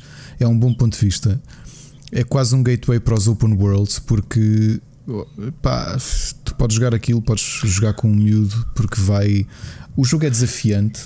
Uh, tens combates é... tens combates desafiantes, mas por acaso não sei se isso te aconteceu. Eu fiquei surpreendido. Meu filho estava ao pé de mim e eu decidi desafiar o primeiro herói possuído, o Aquiles. Não sei se. Tens que ir às tantas. Sim, sim, sim. Já fui, já matei três possuídos neste caso. E eu fiquei surpreendido. Eu assim, ó oh, filho, isto é um herói. Há quatro heróis possuídos, não é? Que se bem me lembro é, é a Atalanta, o Hércules. Matei a Atalanta há um bocado. Sim, o, Hércules, o Aquiles e o quarto é. Deve ser o Perseu, se calhar, ou o Teseu, um deles. Uhum. E eu disse, ó oh, filho, isto não deve ser o Ulisses, é o Ulisses. E eu disse, olha, isto deve ser difícil Epá, só que a realidade é que ali com calma, o combate demorou para aí 6 minutos e ele estava aqui e ele, ah pai, conseguiste lá primeiro. Eu, ah, okay. O combate é muito fácil. Olha, para já o combate vai buscar aquela habilidade que eu desbloqueei e utilizo no Valhalla, não sei se tu viste na live, que era esquivar, em vez de estar-me a defender, esquivar-me em timing, yeah. ativar o bullet time Exatamente. e atacar. E o, Immortal faz isso, é essa a mecânica do jogo. Yeah. Não, tem, não sequer tens, não tens escudo, não tens defesa, é esquivas. E se esquivas no timing, tu despletas uh, completamente esses bullet times. E então, o combate tem duas fases: é a fase de partires o gajo, em vez de estás a partir o escudo, estás a, a construir a barra azul. Yeah, exatamente. É o stagger, digamos assim. Exato. Muitos RPGs, ou seja, tens que lhe dar o stagger, o gajo fica atordoado e depois então é que lhe dás com o ataque rápido e eliminas o gajo. Pá, o jogo é fácil, os combates, eu tive combates com bosses por acaso, este último possuído, que eram dois, ele, ela tinha um urso, uhum. ela atacava-me à distância com o arco e o urso em cima de mim. Eu ou desviava-me do urso ou tinha que me desviar das, das setas dela, vi-me um bocado aflito. Um, mas olha que eu gostei das mas... dungeons, pá. As dungeons, obviamente, era como as do Breath of the Wild, mas como eram puzzles, eu achei imensa piada porque estavam bem mas pensadas. Ouve, eh, piada, piada, alguns, quando começas a, a, a, a não conseguir perceber qual é a lógica dos puzzles Pá, eu vou dar o um exemplo. Havia lá um que tinhas que ativar um, umas, umas bolas no sim, chão sim, sim, por uma, uma, certa ordem. Yeah. Fizeste esse? Sim, ah, o primeiro tens lá na parede a dizer qual é que é as que tens que ativar. Perfeito.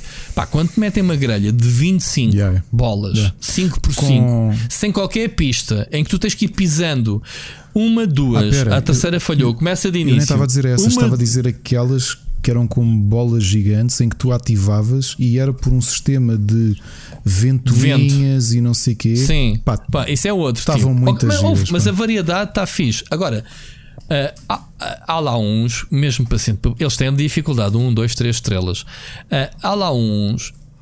Eles nem dizem, eu quando entrei nesta dungeon, que foi para ir matar essa, esta que eu estava a dizer, com, com o urso, Antes disso tive que resolver os puzzles. Sim, sim, exatamente. Mas o, cá fora não me avisam que lá dentro ela estava lá. Eu entrei naquela a pensar que era. Pronto, ok. Um, em que tive que conduzir as balas, as, as nossas setas teleguiadas, por pai, 10 alvos diferentes uhum. para atear uma tocha, para cenas assim. O, o, meu problema com o jogo é o seguinte, e isto depois eu vou tentar refletir isso, obviamente, na minha review, na, no, no texto, que é.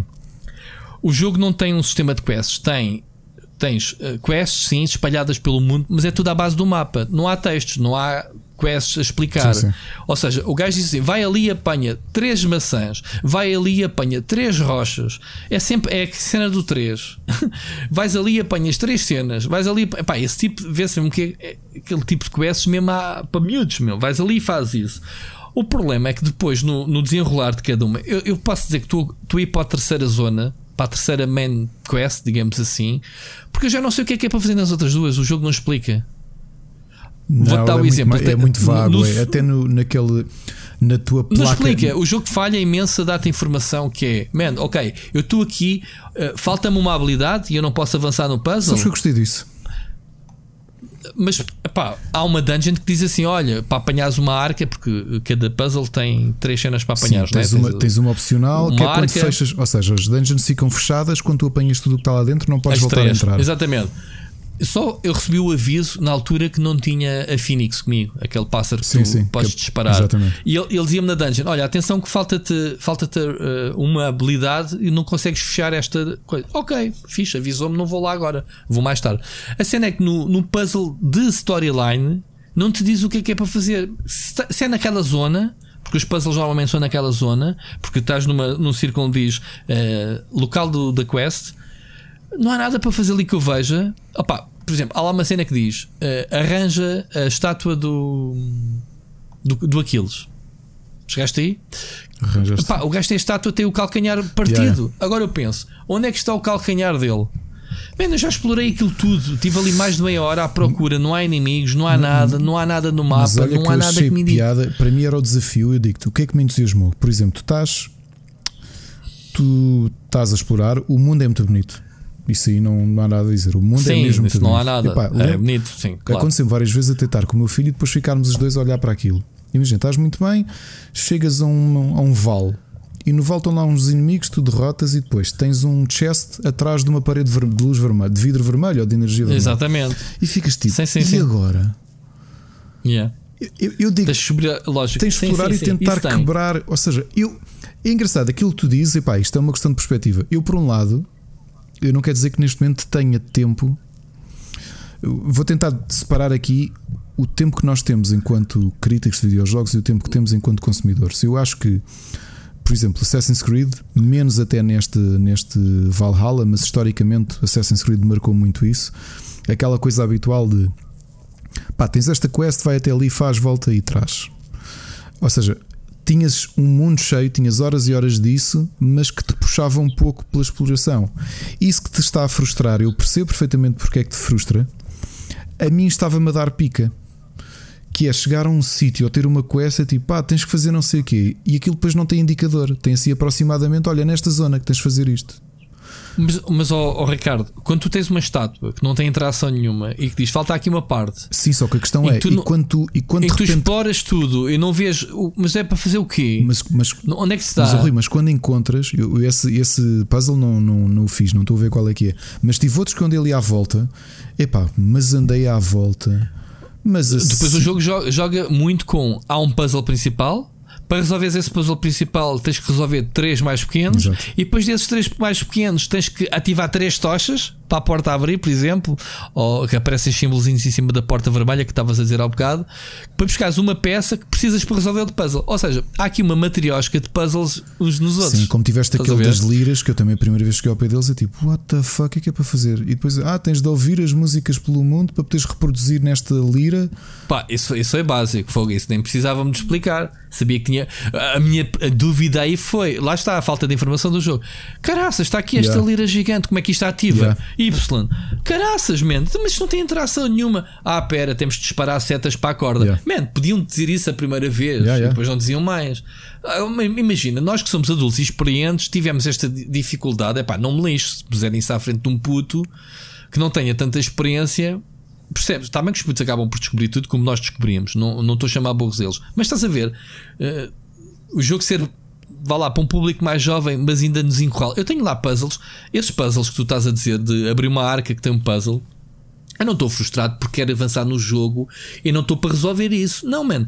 Eu estou frustrado porque nas quests principais já abandonei duas, ou abandonei temporariamente, já que o jogo me dá cinco quests principais espalhadas pelo mundo. Já avancei. Pá, porque chego à conclusão que pá, eu ali não consigo, não consigo, não, não, está-me a faltar qualquer coisa. Se calhar vai-se dar um momento, é que eu posso dar o um exemplo. Ontem estava a jogar muita tarde o jogo, já eram para aí 2 da manhã, estava, a jogar, estava cansado e, e deparei-me com um sítio em que tinha. Eh, eh, não sei se já apanhaste um puzzle que é uma gralha que tens que meter lá as uh, pérolas sim, sim, das conchas. Sim. Pronto. Tive, eu lembro que tava, havia uma que eu não tive ali tipo a matar a cabeça. Pronto. Yeah. Matas a cabeça. Pá. Eu ontem à noite uh, fiz metade, eram preciso 5. Eu apanhei 3, resolvi logo os puzzles tranquilamente. Um gajo também topa logo e vira, ah, ok, tens ali, já sei que é para fazer aquilo. Mas houve dois que eu massacrei e pensei assim, pá, isto claramente estou cansado. Hoje cheguei lá, Pá, demorei 5 minutos a resolver os dois puzzles. Pronto, há essas situações que é, estás cansado ou não estás com a cabeça para raciocinar. A, a, mim o que me está a gostar é nestas quests principais não estar a perceber a lógica, porque o jogo também dá pouca informação. De propósito ou não, o jogo quer ser simplificado e acho que e nisso até concordo. Isto é um jogo de ação, não é um RPG, é um jogo de ação. Não tens a personagem não evolui, a personagem, uh, a classe das armas, todas as armas uh, recebem updates, independente do tipo de arma que tu uses ou seja, se encontrares 10 espadas, quando fazes o upgrade, afeta as 10 espadas. Portanto, é, é, a classe da arma em si que evolui, não a arma.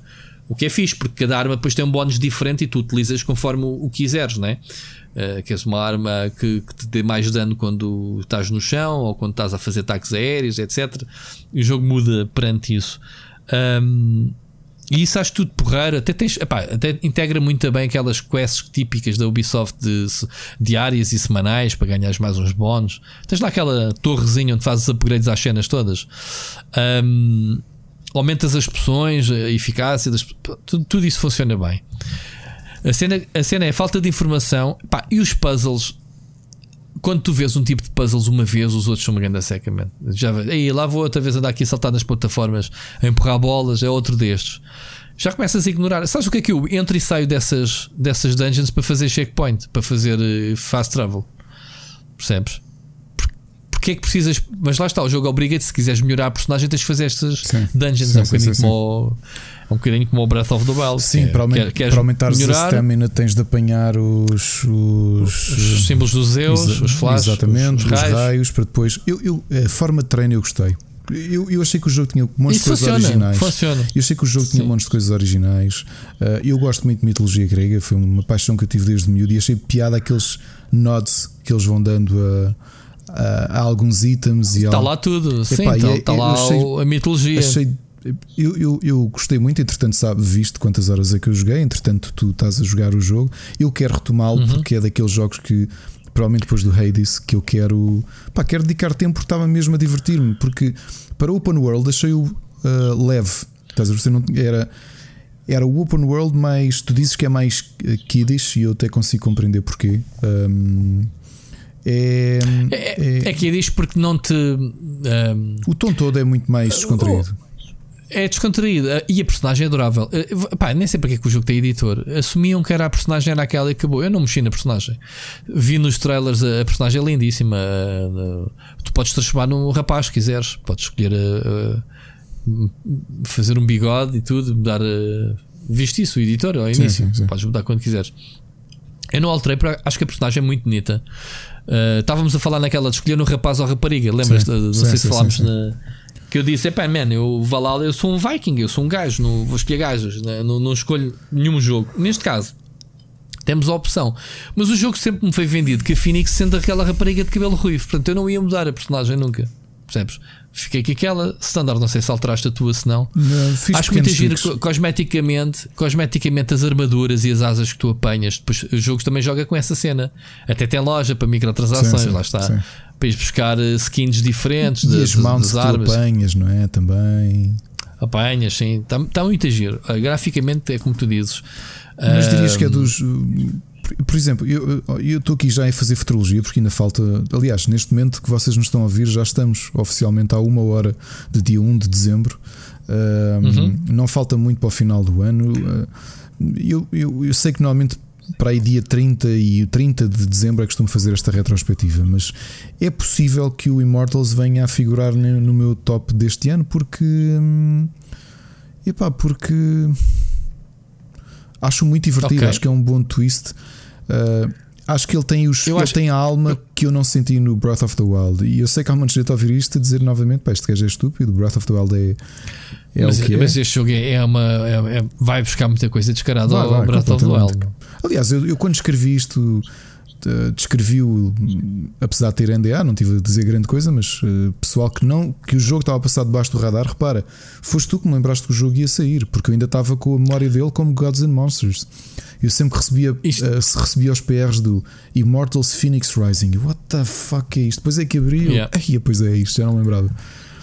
E Mas estás a ver, mas lá está, isto foi um dos poucos jogos que eu quebrei as minhas convicções e, e meti-o nos jogos mais que eu mais queria jogar. Eu tenho andado a falar neste jogo há meses, Uhum. como tu sabes, e aqui no podcast e quem, quem, quem me segue. eh, era um dos jogos genuinamente que eu mais queria jogar eh, eh, colado ao Cyberpunk. Continuo a não, a não escarafunchar informações sobre os jogos, é, deixar fluir, mas depois tiveste. Eu, eu acho que a culpa foi ter saltado do Valhalla para este e, pá, e de repente desci em termos de valores de produção e tudo, desci uma série de degraus. Pá, quem joga um Valhalla e vem jogar Immortals, nota-se perfeitamente que são jogos totalmente diferentes, apesar de haver alguma, algumas bases. Uh, algumas bases de, de- de- do Assassin's Creed. Aliás, eles estão a vender o jogo como se o Assassin's Creed uh, Odyssey e o, o Breath of the Wild tivessem um filho, era o Immortal. Ok? Uh, o que a malta Mas, toda mas sabes a vender. vendê-lo assim um bocado a pessoas que nem se lembravam que o jogo ia sair. Sabes? Sim, mas estou a dizer em termos de publicidade e não sei o que, o, o pessoal tem dito. Um, as quotes e essas merdas. Agora, o, o, o, jo- o jogo tem muito potencial. Há coisas que eu não gostei, como eu estava a dizer. Os puzzles, a pouca informação devia ser: olha, eh, tens que dá uma pista. Olha, a estátua está, a peça do que me falta está por aí. Epá, eu- como a cena de- dela querer uma maçã, ok, achei giro, tens que ir buscar uma maçã gigante. Uhum. Ah, e, e- e ter que transportar a maçã ou depois a E perla perla- até ao a filha mar e tens que abrir caminho. Eu, e, e não sei o Eu- quê. Pronto, pelo caminho encontras e resolves os eu puzzles. eu ok, mas sabes o que é que tens de fazer? E de repente vejo, estás a 780 metros do mar e eu. Ai, eu pensava que ele ia ser. Originalmente pensei, esteja ali, mas de repente não, 780 metros, Tens, tens uma que é ao contrário, tens que rebolar uma, acho que é uma perla para, Para cima, cima. Começa-te a acabar a stamina, tens que arranjar ali maneira, ou vais consumindo frascos atrás de frascos enquanto sobes, ou vais tentando encontrar no cenário pontos para descansares, que é, que é muito difícil, mas, eh, mas tens, tens uma cena ao contrário. Um, epá, esta cena de as quests são um bocado desinspiradas. É pá, vai apanhar três maçãs pá, pá, para mim ganha, para aquela que está agarrada a ser bonito e por gostar de. Sim, sim, isso aí não tenho dúvidas. Isso aí, pá, aliás, a arte foi que me vendeu. De, por estar parecido ao, ao, Breath of the Wild é que me atraiu bastante o jogo. Isso não me, não me choca nada. O que nos choca é que depois as mecânicas que eles foram mesmo buscar eh, abusa e, e, e cria-te aqui alguns travões. Ok, tens um mundo aberto desde o início, mas não é bem assim. Porque aquela montanha tu não consegues subir enquanto não desenvolves a personagem. Claro. Ou então, pronto, estás então, a ver. Mas o Breath of the Wild também tinha isso, meu. Tu tinhas zonas em que tinhas de ter um bocadinho mais de stamina para conseguires. Tinhas, tinhas, completamente. Tinhas, mas também não vamos comparar o design claro. do Breath of the Wild com este. Pá, são valores de produção diferentes. Ainda hoje, estás a, ainda hoje o pessoal descobre coisas no Breath of the Wild porque é verdadeiramente um mundo aberto. E este aqui é, é um mundo. É, eu não queria dizer pseudo aberto, mas uh, digamos que são vários hubzinhos que estão colados, não é? Entre si, uh, temáticos. Um, porque tens, tens um cenário diferente para cada, para cada zona onde entras. Epá, depois tens aquela batota que é quando começas a progredir muito rápido na aventura, nunca te aconteceu que de repente explode, o gajo vem atrás de ti e o cenário muda para lava. Qual, qual, desculpa, te, qual, qual? tu tens, tens uh, no, neste Phoenix, tu tens uh, eventos aleatórios que é o, esse vilão Uh, como é que ele se chama? O, o Foda-se, a gente com o nome do, do gajo não, não consegue ler. O Tartar, não é? Não, Ou como é que se chama? Ele não, é não é o não... Python? Não é o Python. Uh, ai, caraças. Tenho de... Olha, estou a ir ao Google, não me lembro o nome dele. Uh... Pronto, não interessa, ele aparece de vez em quando e transforma o cenário e começas a levar com meteoritos de fogo, os inimigos tornam-se muito mais fortes, tudo assim, de repente, Typhon, do nada. Typhon. Typhon, exato, é o Typhon. Um, Nunca te aconteceu isso? Isto é o, o gajo a dizer assim, man, estás aí muito rápido para aqui e vai já para trás, porque não, se passas por, por aqui. Eu, eu, perdi muito yeah. tempo em cada zona. Eu estava ali. Aliás, por isso é que eu acho que este vai ser daqueles jogos que eu se lhe vou demorar alguns meses a acabar, porque não me quero fartar como. Sabes aquela. Mas o, o problema é que fartas dos puzzles, man. Os puzzles são muito cansativos neste jogo. Capaz. Eu cansei-me no Breath of the Wild. Eu acho que tantas deixei de ir, de, de ir às shrines porque fogo, man. Mais uma shrine, eram para aí 100. eram não, eram 100 shrines. Quando eu cheguei para aí à trigésima já não queria saber. O Oscar, o Oscar saber... me está a ouvir, ele há pouco tempo escreveu o artigo. Um, o artigo então. em que ele, não, que ele finalmente acabou as shrines todas e, e coletou todos os Koroko Seeds. Pois, Crocosigs ainda é mais absurdo. Mas lá está, coleciona quem quer, não precisas. Este jogo, um, o, o casar que este dão pode, pode ser um item, uma arma diferente, como podem ser eh, matérias-primas para melhorar o que tens. Portanto, não acho que isto seja obrigatório fazer. Um, tenho andado a picar todas as atividades novas pá, e eu também me perco nestas coisas. Eu estou numa fase em que não quero saber porque tenho muitos jogos. Mas eu sou como tu, eu gosto de fazer as coisas. Se tivesse tempo para jogar o Assassin's Creed. Lembras estarmos a comentar isto com o Ghost of Tsushima. Que eu lembro de telefonar-te é, e dizer assim: pá, oh, Rui, eu perdi-me, eu, eu de repente enjoei porque passei 10 fiz... horas tipo, não claro. de cada região a fazer tudo. E, e depois ensinei-te a jogar o jogo, sinceramente. Vai para a história e depois vens fazer as coisinhas que é mais fácil. Exato. Porque eu também sou assim. Eu já passei essa fase, oh, Ricardo. Mas eu não consigo Pai, eu não posso me dar ao luxo de meter mais 10 ou 20 horas num jogo open world porque andei a fazer essas merdinhas quando tenho jogos na, na, na pilha para analisar. Portanto, é uma irresponsabilidade da minha parte estar a brincar bah, com o pessoal que eu vejo que faz reviews de jogos a dizer platinei o, o, o minha primeira platina da PlayStation foi o, o, o coisa, o, que é o, Last, o, Last, o Astrobot. Okay eu pensei assim, ah, até não é muito difícil a platina, mas eu, as minhas 4 a 5 horas extras que eu podia estar a platinar o Astrobot, dediquei-as ao Spider-Man uh, Miles Morales e consegui no, no, dia do embarque ter as duas reviews prontas. Percebes onde não quer chegar? Também podia ter platinado o Miles Morales, ou seja, fazer todas as atividadezinhas. Eu também posso platinar o, o Valhalla, daqui a 200 horas a gente fala. Pá, só que é assim, eu, eu recebo os jogos, não é para me estar a divertir, mas nem a platinar, mano. Eu recebo os jogos para fazer reviews e trabalhar os jogos. Se eu não vou dar, se eu não vou, vou deixar metade dos jogos, que vou deixar, porque eu não tenho tempo para todos, genuinamente não tenho tempo mesmo sem estar a brincar. Se eu for a fazer a brincar às platinas e a, é, e a brincar, é. bem, a minha, minha função como reviewer é ver e sentir-me confortável. Tu, a semana passada ou há duas semanas disseste, man, eu joguei o Valhalla até me senti confortável foi, para foi, escrever. Exatamente. Não andaste não dá, ali de certeza dá, a apanhar as arcas todas. Impossível, então, isto é, é, obviamente que temos que nos colocar no lado do consumidor que compra um jogo e quer ter o maior ganho. Como é que é o, o, o rácio? O, o, o bang for the buck. Exato, exato. Pronto. E isso é válido este jogo. Epá, Ubisoft não pode, é no mês mandar-me três open worlds cá para fora, vai-se lixar. O que é que aconteceu? Olha, o, o, o Watch Dogs vai ficar o, na gaveta. O Watch vai ficar na gaveta, provavelmente. E até era um jogo que eu gostava muito de jogar se tivesse chegado nesta altura. E se não fosses tu com o Immortals, que o Ubisoft não me arranjou a cópia, não tenho problemas de dizer, ou vai-me se calhar mandar no dia de lançamento do jogo e dizer, man, não vou estar aqui em dezembro, duas semanas depois a jogar o jogo. Estás a perceber? Um, não dá para a gente explorar tudo. Como tu dizes, depois de passar, eu também quero voltar ao Valhalla, atenção. Estou muito curioso. Agora vou-lhe dar, vou dar espaço a outros jogos. Agora estou no Immortal, depois a seguir vamos talvez para o Demon Souls. Lá está. Demon Souls mais 20 ou 30 horas e etc, etc. Ricardo, vou-te passar, tu tens aí coisas novas, daste a jogar. Estive a tirar a barriga Hoje de misérias. era mesmo o dia das sugestões. a barriga de misérias, pronto, para te dizer que finalmente consegui tempo Agora que acabou. A semana passada jogaste zero, não foi? Foi. Passaste-me aqui com zero sugestões de jogos. trabalho, fim de semana todo apertado e finalmente consegui parar. Agora este, estas mini férias, porque a empresa deu-me o dia, apesar de eu, de eu ter, ter continuar coisas para fazer para a empresa.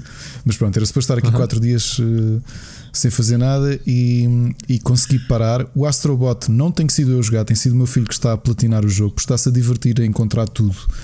E tem sido aqui uma coisa engraçada, apesar de nós termos as consolas todas da PlayStation em casa.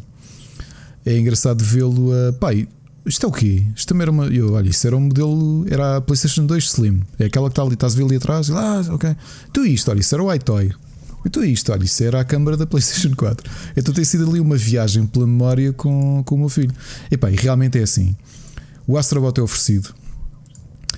É muito mais que uma tech demo. É aquilo que tu dizias na tua review, Rui. É, eu, eu, eu agora que estou a jogá-lo, aliás, sinceramente, que estou a ver jogar, como a filha que está a jogar o jogo, é muito mais que uma técnica. O jogo está muito giro, pá. É pá, muito, muito, muito giro. Aproveita bem as capacidade da consola, explica-as bem e os níveis estão muito bem pensados. Do comando, vá, do, do comando, sim. Mais. E está tá criativo, assim, a ser uma viagem dentro da PlayStation 5, às componentes, uhum. de estares a fazer uma viagem pelo, pelo hardware e pelos acessórios da história da PlayStation. Está espetacular. Sackboy. Sa sabes que do, diz, diz? Do, do, exato, saltas do Astro Boy para o Sackboy e notas uma diferença nos valores de produção do caraças. Não notaste? No Sackboy é outro patamar. Achas? Não, por acaso não senti muito. Não. Ah, o saco. Não jogaste o Sackboy no PlayStation 4 ou 5? Se, uh, joguei a versão de 4 na PlayStation 5, portanto ainda não consegui ver grandes diferenças. Diverti-me, tenho-me divertido com o jogo. Estamos a, está a ser um jogo divertido com o meu filho. Portanto, Joguei gigante, digo já o Astrobot. Epá, e... e nós estamos a fazer outra coisa pior, que é acabamos o nível, um deixamos qualquer coisa para trás, voltamos a repetir o nível. Opa, então, então em 2025 o Sackboy é gigante. Ok, meu. pronto, está bem. Mas estou a gostar. O Sackboy está ao nível do Super Mario em termos de longevidade. Estou a gostar muito do Sackboy okay. e achei piada tu teres uh, níveis obrigatoriamente para co-op e que eles próprios dizem se tu não tiveres gente com quem jogar para. Um, pá, Vai ser uma patch para convidar uh, malta online. Para online, exato, sim. Exato. Epá, eu sinceramente, como não sou como tu, que comprei logo 10 comandos com a consola, uh, só tenho um comando e nem, aqui em casa ainda consegui meter a Mónica a jogar o Astrobot, como tu sabes. Uh, era capaz de não tinha ninguém para jogar ao Sackboy. Sackboy era capaz de gostar. Mas não dá com o comando da PlayStation 4, graças. Não funciona. Portanto, basicamente não consegui experimentar o co-op, tive pena. Mas dá para perceber. Uh... Dá para perceber. O jogo funciona. O que está oferecido no Plus eu tenho perdido muito tempo a jogá-lo, o Bugsnax. Tenho achado o jogo muito divertido. Uh, Instalei-o e não. É, e não é, tenho curiosidade. É, é curioso porque é daqueles jogos em que uh, tu estás a ver a criatura, mas não é simplesmente atirares uma rede e tentares apanhá-la. Tu tens de conseguir resolver que apanhar cada criatura é um mini puzzle em si mesmo. Okay. Por exemplo, é uma espécie de Pokémon, né? são 100 para apanhar. É pá, sim, assim. só que houve. Tu tens que, tens que puxar pela cabeça. Por exemplo, estava agora ali no, no deserto que tu tens pá, umas criaturas, parece, uma, umas pequenas larvas, e tu estás sempre com a máquina fotográfica na mão e aquilo faz scan e dá-te algumas informações. E por exemplo, aquele dizia ah, eh, ele é demasiado pequeno para tu conseguires apanhar com a tua rede, mas se ele for exposto ao fogo, ele cresce para um tamanho já mais fácil de capturar. E eu pensei, eu quero exposto ao fogo. Perto há um escorpião, e já viste que as criaturas são todas comida, insetos comida, não é? Uhum. Que tu, são snacks. são snacks. Tu depois deres a, a, às criaturas, aqueles humanoides que ali andam, podes escolher qual é a parte do corpo que altera. Mas pronto. Na parede está um escorpião que é uma malagueta. E tu o que é que tu fazes? Pegas, num, pegas numa fisga, atiras uh, tabasco para cima daquele, daquela larva. O escorpião gosta de tabasco, dispara fogo contra ele. Uh, ele põe-se a arder, começa a andar às voltas e, e, como aquilo é um doce, é uma farinha, tipo é massa, então cresce, é um bolo, é uma, uma larva que depois cresce por causa do calor. E aí já tem também para tu conseguires apanhar com a rede. Oh, pai, tens coisas, sim, ou seja, tens mesmo que estar a pensar como é que apanhas cada um. São mini puzzles. Mas o, uh, o jogo é só isso, é só apanhar. Uh... Não, tens uma história, estás a investigar o desaparecimento de uma amiga tua que foi ali hum. para aquela ilha e não sabes o que aconteceu, estás a apanhar uh, pistas por ali, és um investigador, és um jornalista de investigação. E depois é o que é que está a acontecer ali com, com os outros personagens que vão-te pedindo coisas, e pá, olha, faz não sei o quê, e andas a explorar o mundo. O jogo está muito a giro epá, e está oferecido este mês no, no, Plus, portanto, vale, eu acho que vale muito a pena. Está um jogo mesmo muito criativo. Foi daqueles que eu lembro. Lembras-te daquela apresentação grande que eu até disse para nós foi engraçado? Foi o primeiro, a primeira, vá, chamemos-lhe conferência, o primeiro reveal que o meu filho viu, que foi quando nos sentámos aqui. O mais novo, obviamente, uhum. não ligou nenhum, mas quando revelaram a PlayStation 5, lembras-te?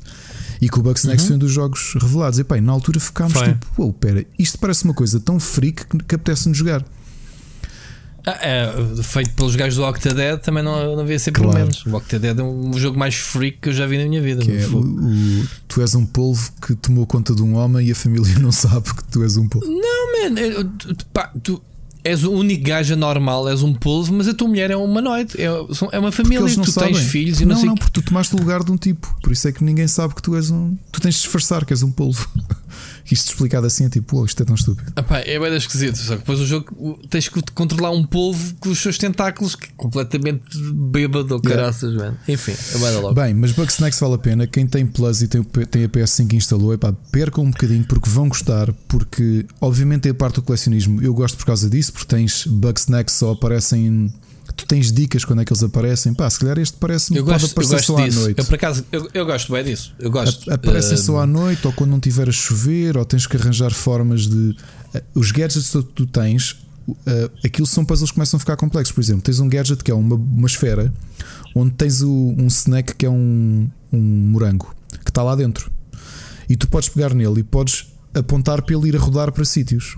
Mas tu também podes fazer outras coisas, por exemplo, atirar um molho ou chocolate ou ketchup para cima dele para que ele sirva de isco para determinados bug snacks virem uhum. e depois levarem-nos para um sítio. Pá, e é o que eu te digo: à medida que vais avançando, cada criatura que tu te encontras, tu tens mesmo de parar a pensar, olhar à volta e dizer: Ok, eu tenho isto, como é que eu faço para apanhar aquilo, aquele, aquela criatura?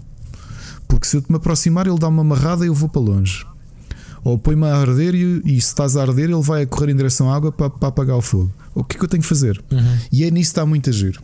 A parte de investigação está, está, está gira, estás a perceber? É que é tudo diferente. Ou seja, no início é simplesmente pões a rede no chão, vem, tu fechas a rede e apanhaste. É pá, mas rapidamente começas a perceber que tens que fazer muito mais do que isso. Ok, está muito a giro.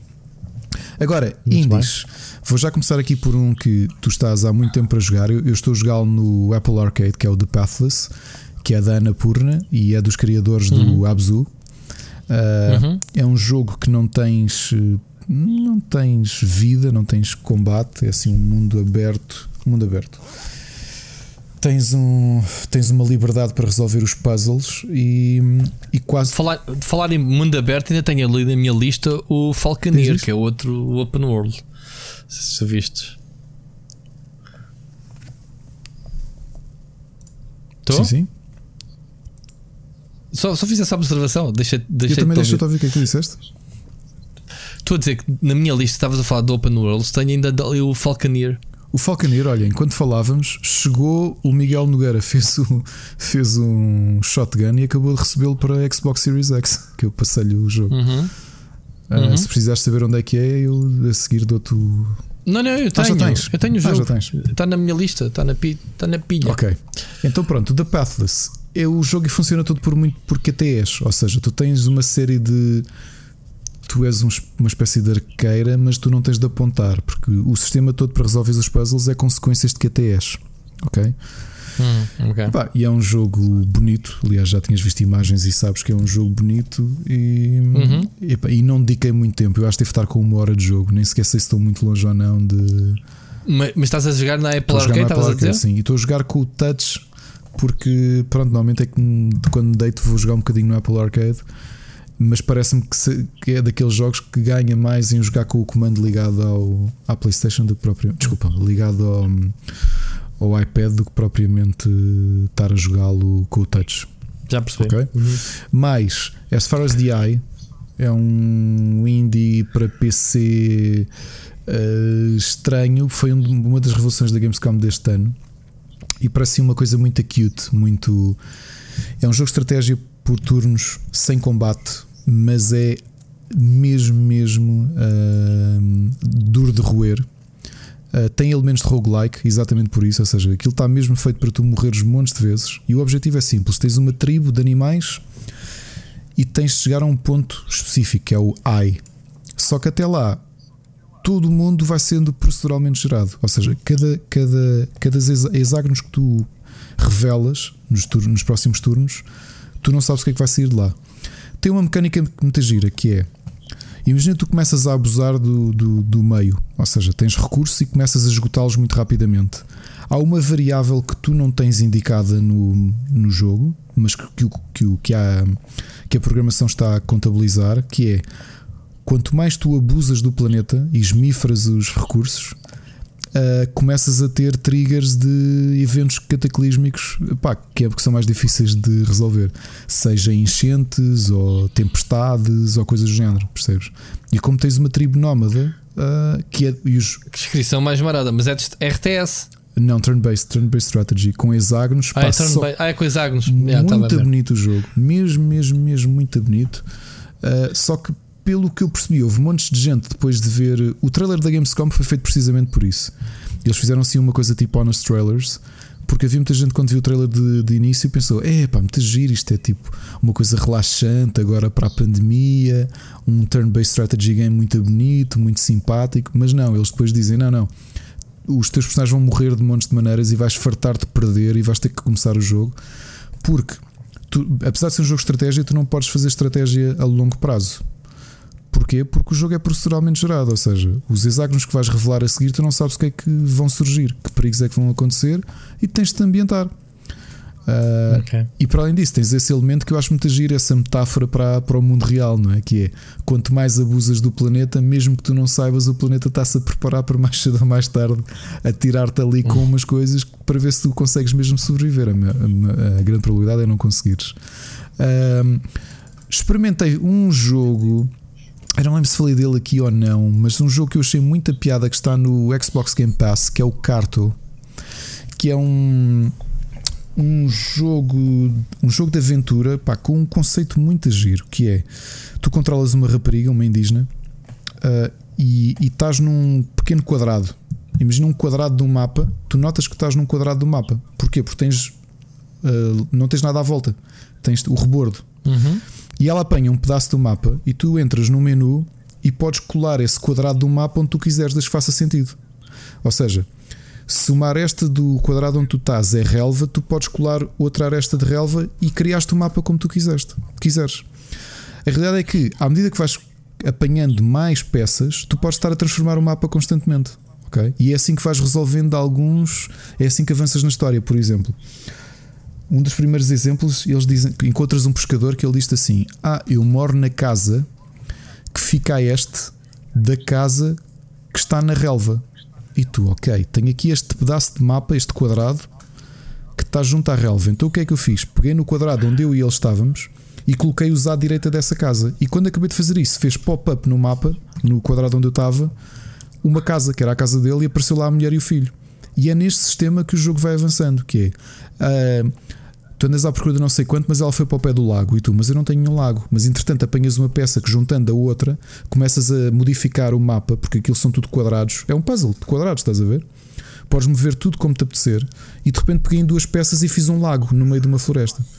E quando fiz isso, hum. fez pop-up a indicação que estava lá uma personagem para falar comigo. E é assim o jogo, pá, muito bonito, muito. Sim, uma coisa muito relaxante, percebes? Que é é narrativo, mas tu vais resolvendo e vais avançando a história, brincando com o mapa e construindo o mapa e alterando o mapa. Portanto, também vale muito, muito a pena. Agora, um que eu gostei muito e foi a primeira vez que isto me aconteceu, e é um indie que eu há duas semanas disse que queria falar sobre ele, mas não podia. O embarque termina hoje, dia, 2, dia 1 de dezembro, portanto já posso falar sobre ele, que é o King of Seas, que é uhum. é um jogo de pirataria genial. Foi uma particularidade, Rui, nunca me tinha acontecido uh, receber uma build com timer, com cronómetro. Ah, oh, já me aconteceu há muitos anos. Epá, fiquei mesmo surpreendido. Ou seja, aquilo antes de começar, o menu inicial dizia assim: isto é uma build review. Quando clicares em novo, novo jogo, vai-te aparecer um relógio com 45 minutos. Avanças o que conseguires. Uh, quando terminares 45 minutos, a build deixa de funcionar. Eu. Ah, mas, mas quem, quem, é que são os tipos também para te darem timing para tu jogares um jogo? Tens precisasses de uma hora em vez de 45 Pá, minutos. Azar, portanto, era o que tu conseguisses ver em 45 minutos. Achei piada o, o arrojo, estás a ver? Não tá, eu, quando olhei, eu, pera lá, mas 45 minutos que é in-game? Não. Pusesses tu na pausa o que tu fizesses, estivesse a ver as cutscenes. Ah, isso, isso, é, isso é má política, mano. É uma demo. O jogo ainda vai sair, só vai sair para o ano, mas a. Uh, levante. Este jogo, jogo faz-me lembrar o jogo de piratas que tiveste no Indie X ano passado, não? Sim, mas muito mais complexo. O isso era o Abandoned hum. Ship, realmente era um bom jogo. Este jogo é muito mais complexo. Uh, vem nessa onda, por isso é que eu gostei tanto dele. Uh, é um jogo narrativo, ou seja, tu vais avançando a história, vais visitando mapas, vais uh, atacando outros navios nessa perspectiva aérea. E. Uhum Epá, e, e, os 45 minutos que joguei, gostei imenso de visitar outras ilhas, de interagir, de decidir ser uma espécie de mercador, porque tens uma capitã pirata e, e eu decidi que o caminho dela foi: estava assim, olha, pega nesta mercadoria, vai levar à ilha X e fazer isso e não estar a atacar ninguém. Uh, depois experimentei, ok, vou atacar, vou ver o que é que dá. Um, e depois, obviamente, que o jogo ainda não, eu não tinha nível para isso, mas as ilhas, por exemplo, as defesas têm nível indicado os canhões de defesa de, de, das, das fortalezas. Ou seja, há de haver uma altura em que já és evoluído o suficiente para. para. Epá, para atacar as ilhas e para, para, para tomares conta delas. Olha, gostei muito. É um jogo, notei que era um jogo muito, muito complexo. Um, em todos os aspectos, portanto, esse, esse Abandoned Ship eu gostei muito do jogo, mas era muito mais limitado. Este realmente tens a temática de navegação, mas é um RPG de navegação. Ok. Uh, tens Muito level bem. up, tens isso tudo. Uh, só sai em 2021. A partir da manhã vão começar a ver a surgirem os, as previews. E, epá, e de jogos foi isto. Foi Muito. até uma semana que eu consegui Caraças, só isso. Consegui. Olha, rapidamente estamos muito, muito longos. Este episódio lá está. Parecia que não tínhamos não, nada. Um, só vi, só vi uh, novidades. Tenho continuado a ver o Supernatural e acabei de ver o Hannah. Mas vi dois filmes este fim de semana. Ainda não tinha visto o Shazam. Não sei se já viste. Não, mas está tá, um, tá ali na tua watchlist, por acaso. Pá, eu vi finalmente, está no HBO. Um, epá, eu não é muito comédia uh, e é um, parece um filme envergonhado do universo DC, porque parece vá lá, um cameo, digamos, do, imagina, do Super-Homem ou qualquer outra personagem e não assumem como, como tal. Mas gostaste do é um tom? Eu na altura fiquei curioso por ser tão. N não gosto muito não? do tom, não é o estilo de filme que eu gosto. O filme é engraçado, ok? Uh, eu não conheço, não conheço bem a personagem de Shazam. Pronto, já me conheço explicado do puto que ganha poder. Eu conheço, mas quando vi o trailer fiquei tipo, ok, isto não tem nada a ver com o que é suposto ser. Uh... Ah, pá, aquilo é um filme de putos, basicamente, que é um filme de putos, aquela história de uma família de, de um casal que, que gostam muito de dar abrigo a miúdos de como é que se diz? De foster sim, dads, sim, sim. ou como é que se diz? Pronto. Só que tem cinco putos desses, de cada um de cada nação. Um, e ele, o Shazam, o puto que faz o Shazam, é um deles. Pronto, é, um, é um tipo que também perdeu a mãe e anda à procura da mãe deste puto e anda de casa em casa, uh, digamos assim, ser adotado e foge e, e não sei que anda à procura da mãe.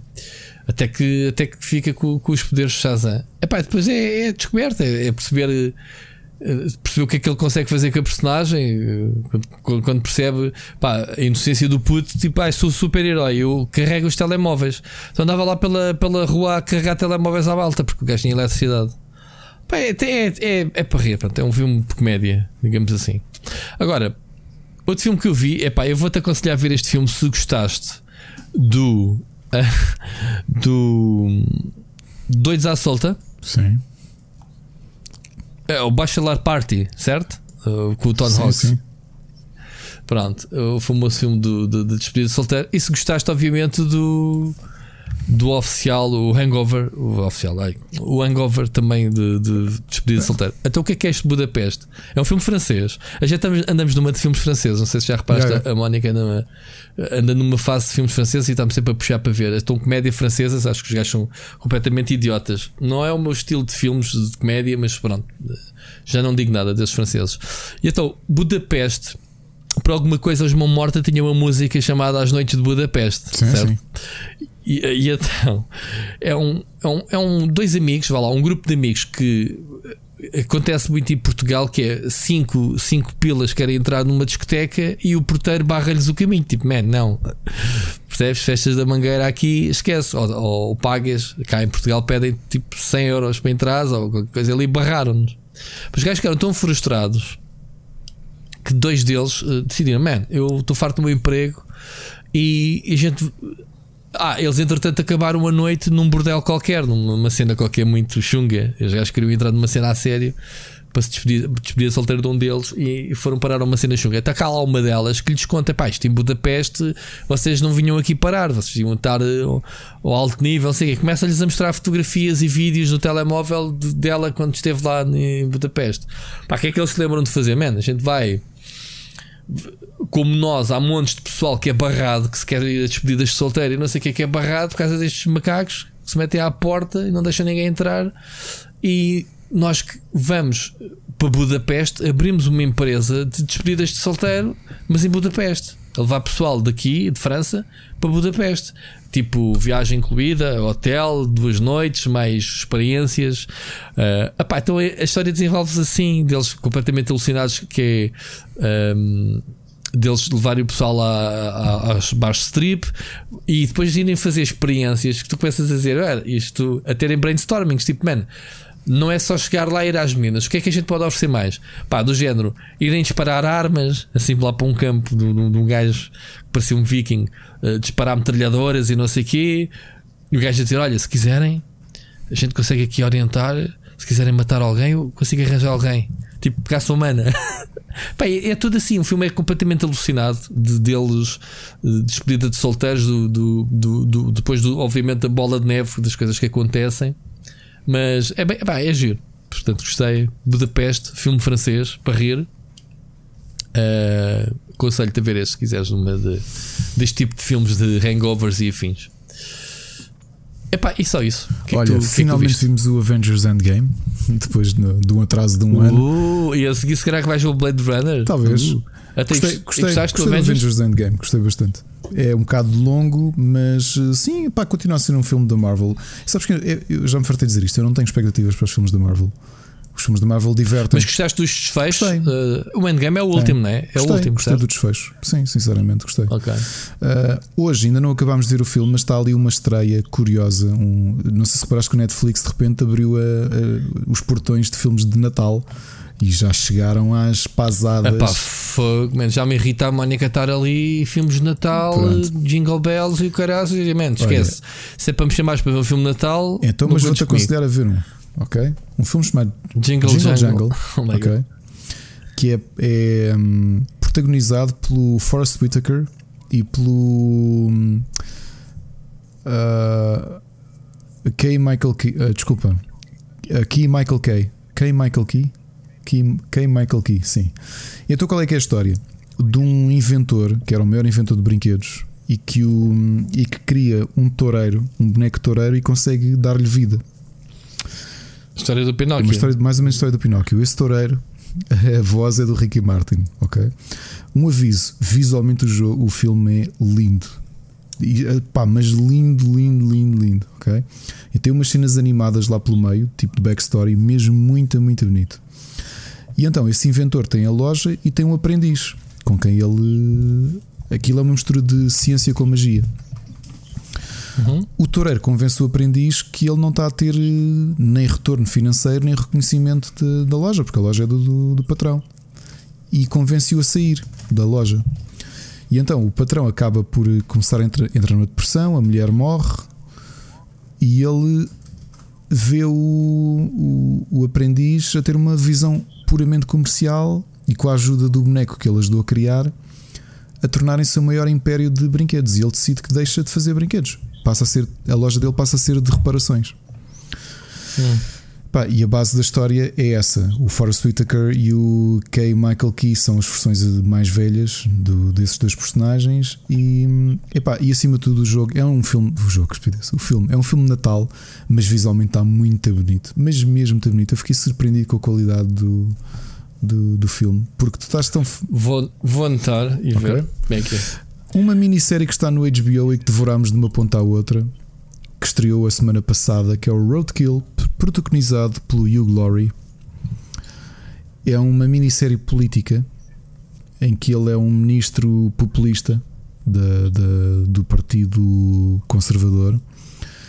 Uhum. E tudo à volta dele está a ruir porque ele realmente tem muitos esqueletos no armário. É uma série britânica, perfeitamente britânica, minissérie, quatro episódios. Uh, a série teve tanto sucesso, acho que foi filmada durante a pandemia. Eu, não, eu até fiquei surpreendido, estava a comentar isso com a Ana, como é que, como é que conseguiram filmar isto e, e, ou seja, evitar apanhar malta com máscaras e tudo isso. O que está toda a gente a comentar, uhum. porque isto é uma série da BBC com a HBO, é só quatro episódios, meu. Porque o final acontece uma coisa e toda a gente diz: pá, isto merece uma segunda temporada.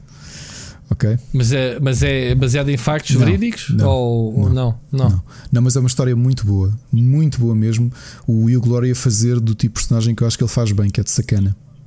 Ele tem uma boa aura uhum. de personagem sacana. Agora é um momento completamente paralelo, nós rimos imenso. Há um encontro que ele tem com, com um lobbyista, portanto, um tipo que gere as maiores empresas de armamento britânicos com o líder do Partido Conservador.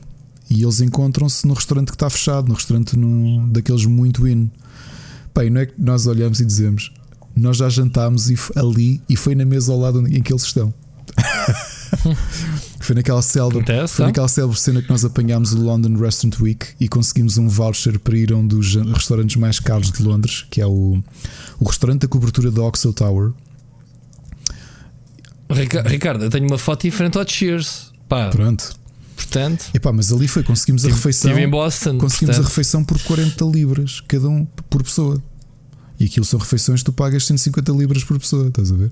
Mas mesmo 40 libras é bem da guita. É pá, sim, só que era, era o aniversário de uma amiga, eh, da, da, minha amiga que nos recebeu. E ela disse: pá, London Restaurant Week, queríamos fazer um jantar especial. E nós, ok, comprámos o voucher até antes de irmos para, para Londres, que aquilo escutava rápido, e realmente fomos a essa refeição. Pai, foi lindo vê-los. Uma cena muito aí, estás a ver? Tipo os líderes do, do governo, com um um milionário, não é? Estavam os três com o restaurante fechado e nós, lá, tu, olha, nós jantámos na mesa ao lado em que eles estavam. Uma, uma piada, pronto, uma particularidade. Ainda assim, vale muito a pena Roadkill, ok? Se gostarem de séries de política e não só, a série é de política, mas não é só. Vê-se um bocadinho ali os podres de um político. Uh, e o Glory uhum. é um uhum. excelente ator. Ponto final. É um Livros, tenho uma sugestão, novamente poesia, uh, para quem gosta do Alberto. Uh, a Siri Alvim fez uma compilação, de, fez no início do ano a compilação da obra toda dele. Desculpem, em 2019 fez a compilação, saiu a segunda edição, entretanto, chama-se O Medo, e, e pronto, e o Alberto continua a ser um dos nossos uh, maiores poetas do contemporâneos, não é? já, já falecido. Mas uh, o medo, apesar do nome não indicar, sim, é a antologia completa de toda a obra do Alberto e podem comprar em qualquer Bertrand, qualquer book. Uh, Mas ele chama-se Albert Al. Isso era, era, o, era o nome de, nome de poeta dele. Ele não acho que nem se chamava nada parecido com isto. Podia ser Al-Qaeda, Algarve, Al Jesus. Eu não okay, era o nome Albert. dele, mas digo já como é que ele se chamava. Não era Alberto. não, por acaso chamava ser Alberto Raposo Piduel Tavares. Morreu em 97. E pronto. Olha, e é tudo, nossas sugestões. É verdade, um episódio, não. já viram pessoal, numa altura este... que não acontece nada e nós estamos aqui. Eu bem disse que isto era o um episódio especial de. O pessoal não gosta, o pessoal já não. Eh, o pessoal vai dizendo assim: ah, se, se, eu ouço 5 podcasts, se, por causa do, do, do, do, Split Chicken não ouço 6 ou 7, só ouço 5. Pá, desculpem. Pois há pessoal que lê e como eu acho que era em triple speed, Exato. também eu acho que merecemos. Portanto, yeah. Ricardo, Obrigado mais uma vez por estarmos aqui a, a falar sobre coisas que a gente gosta muito e ouvimos para a semana. Para a semana. Grande abraço.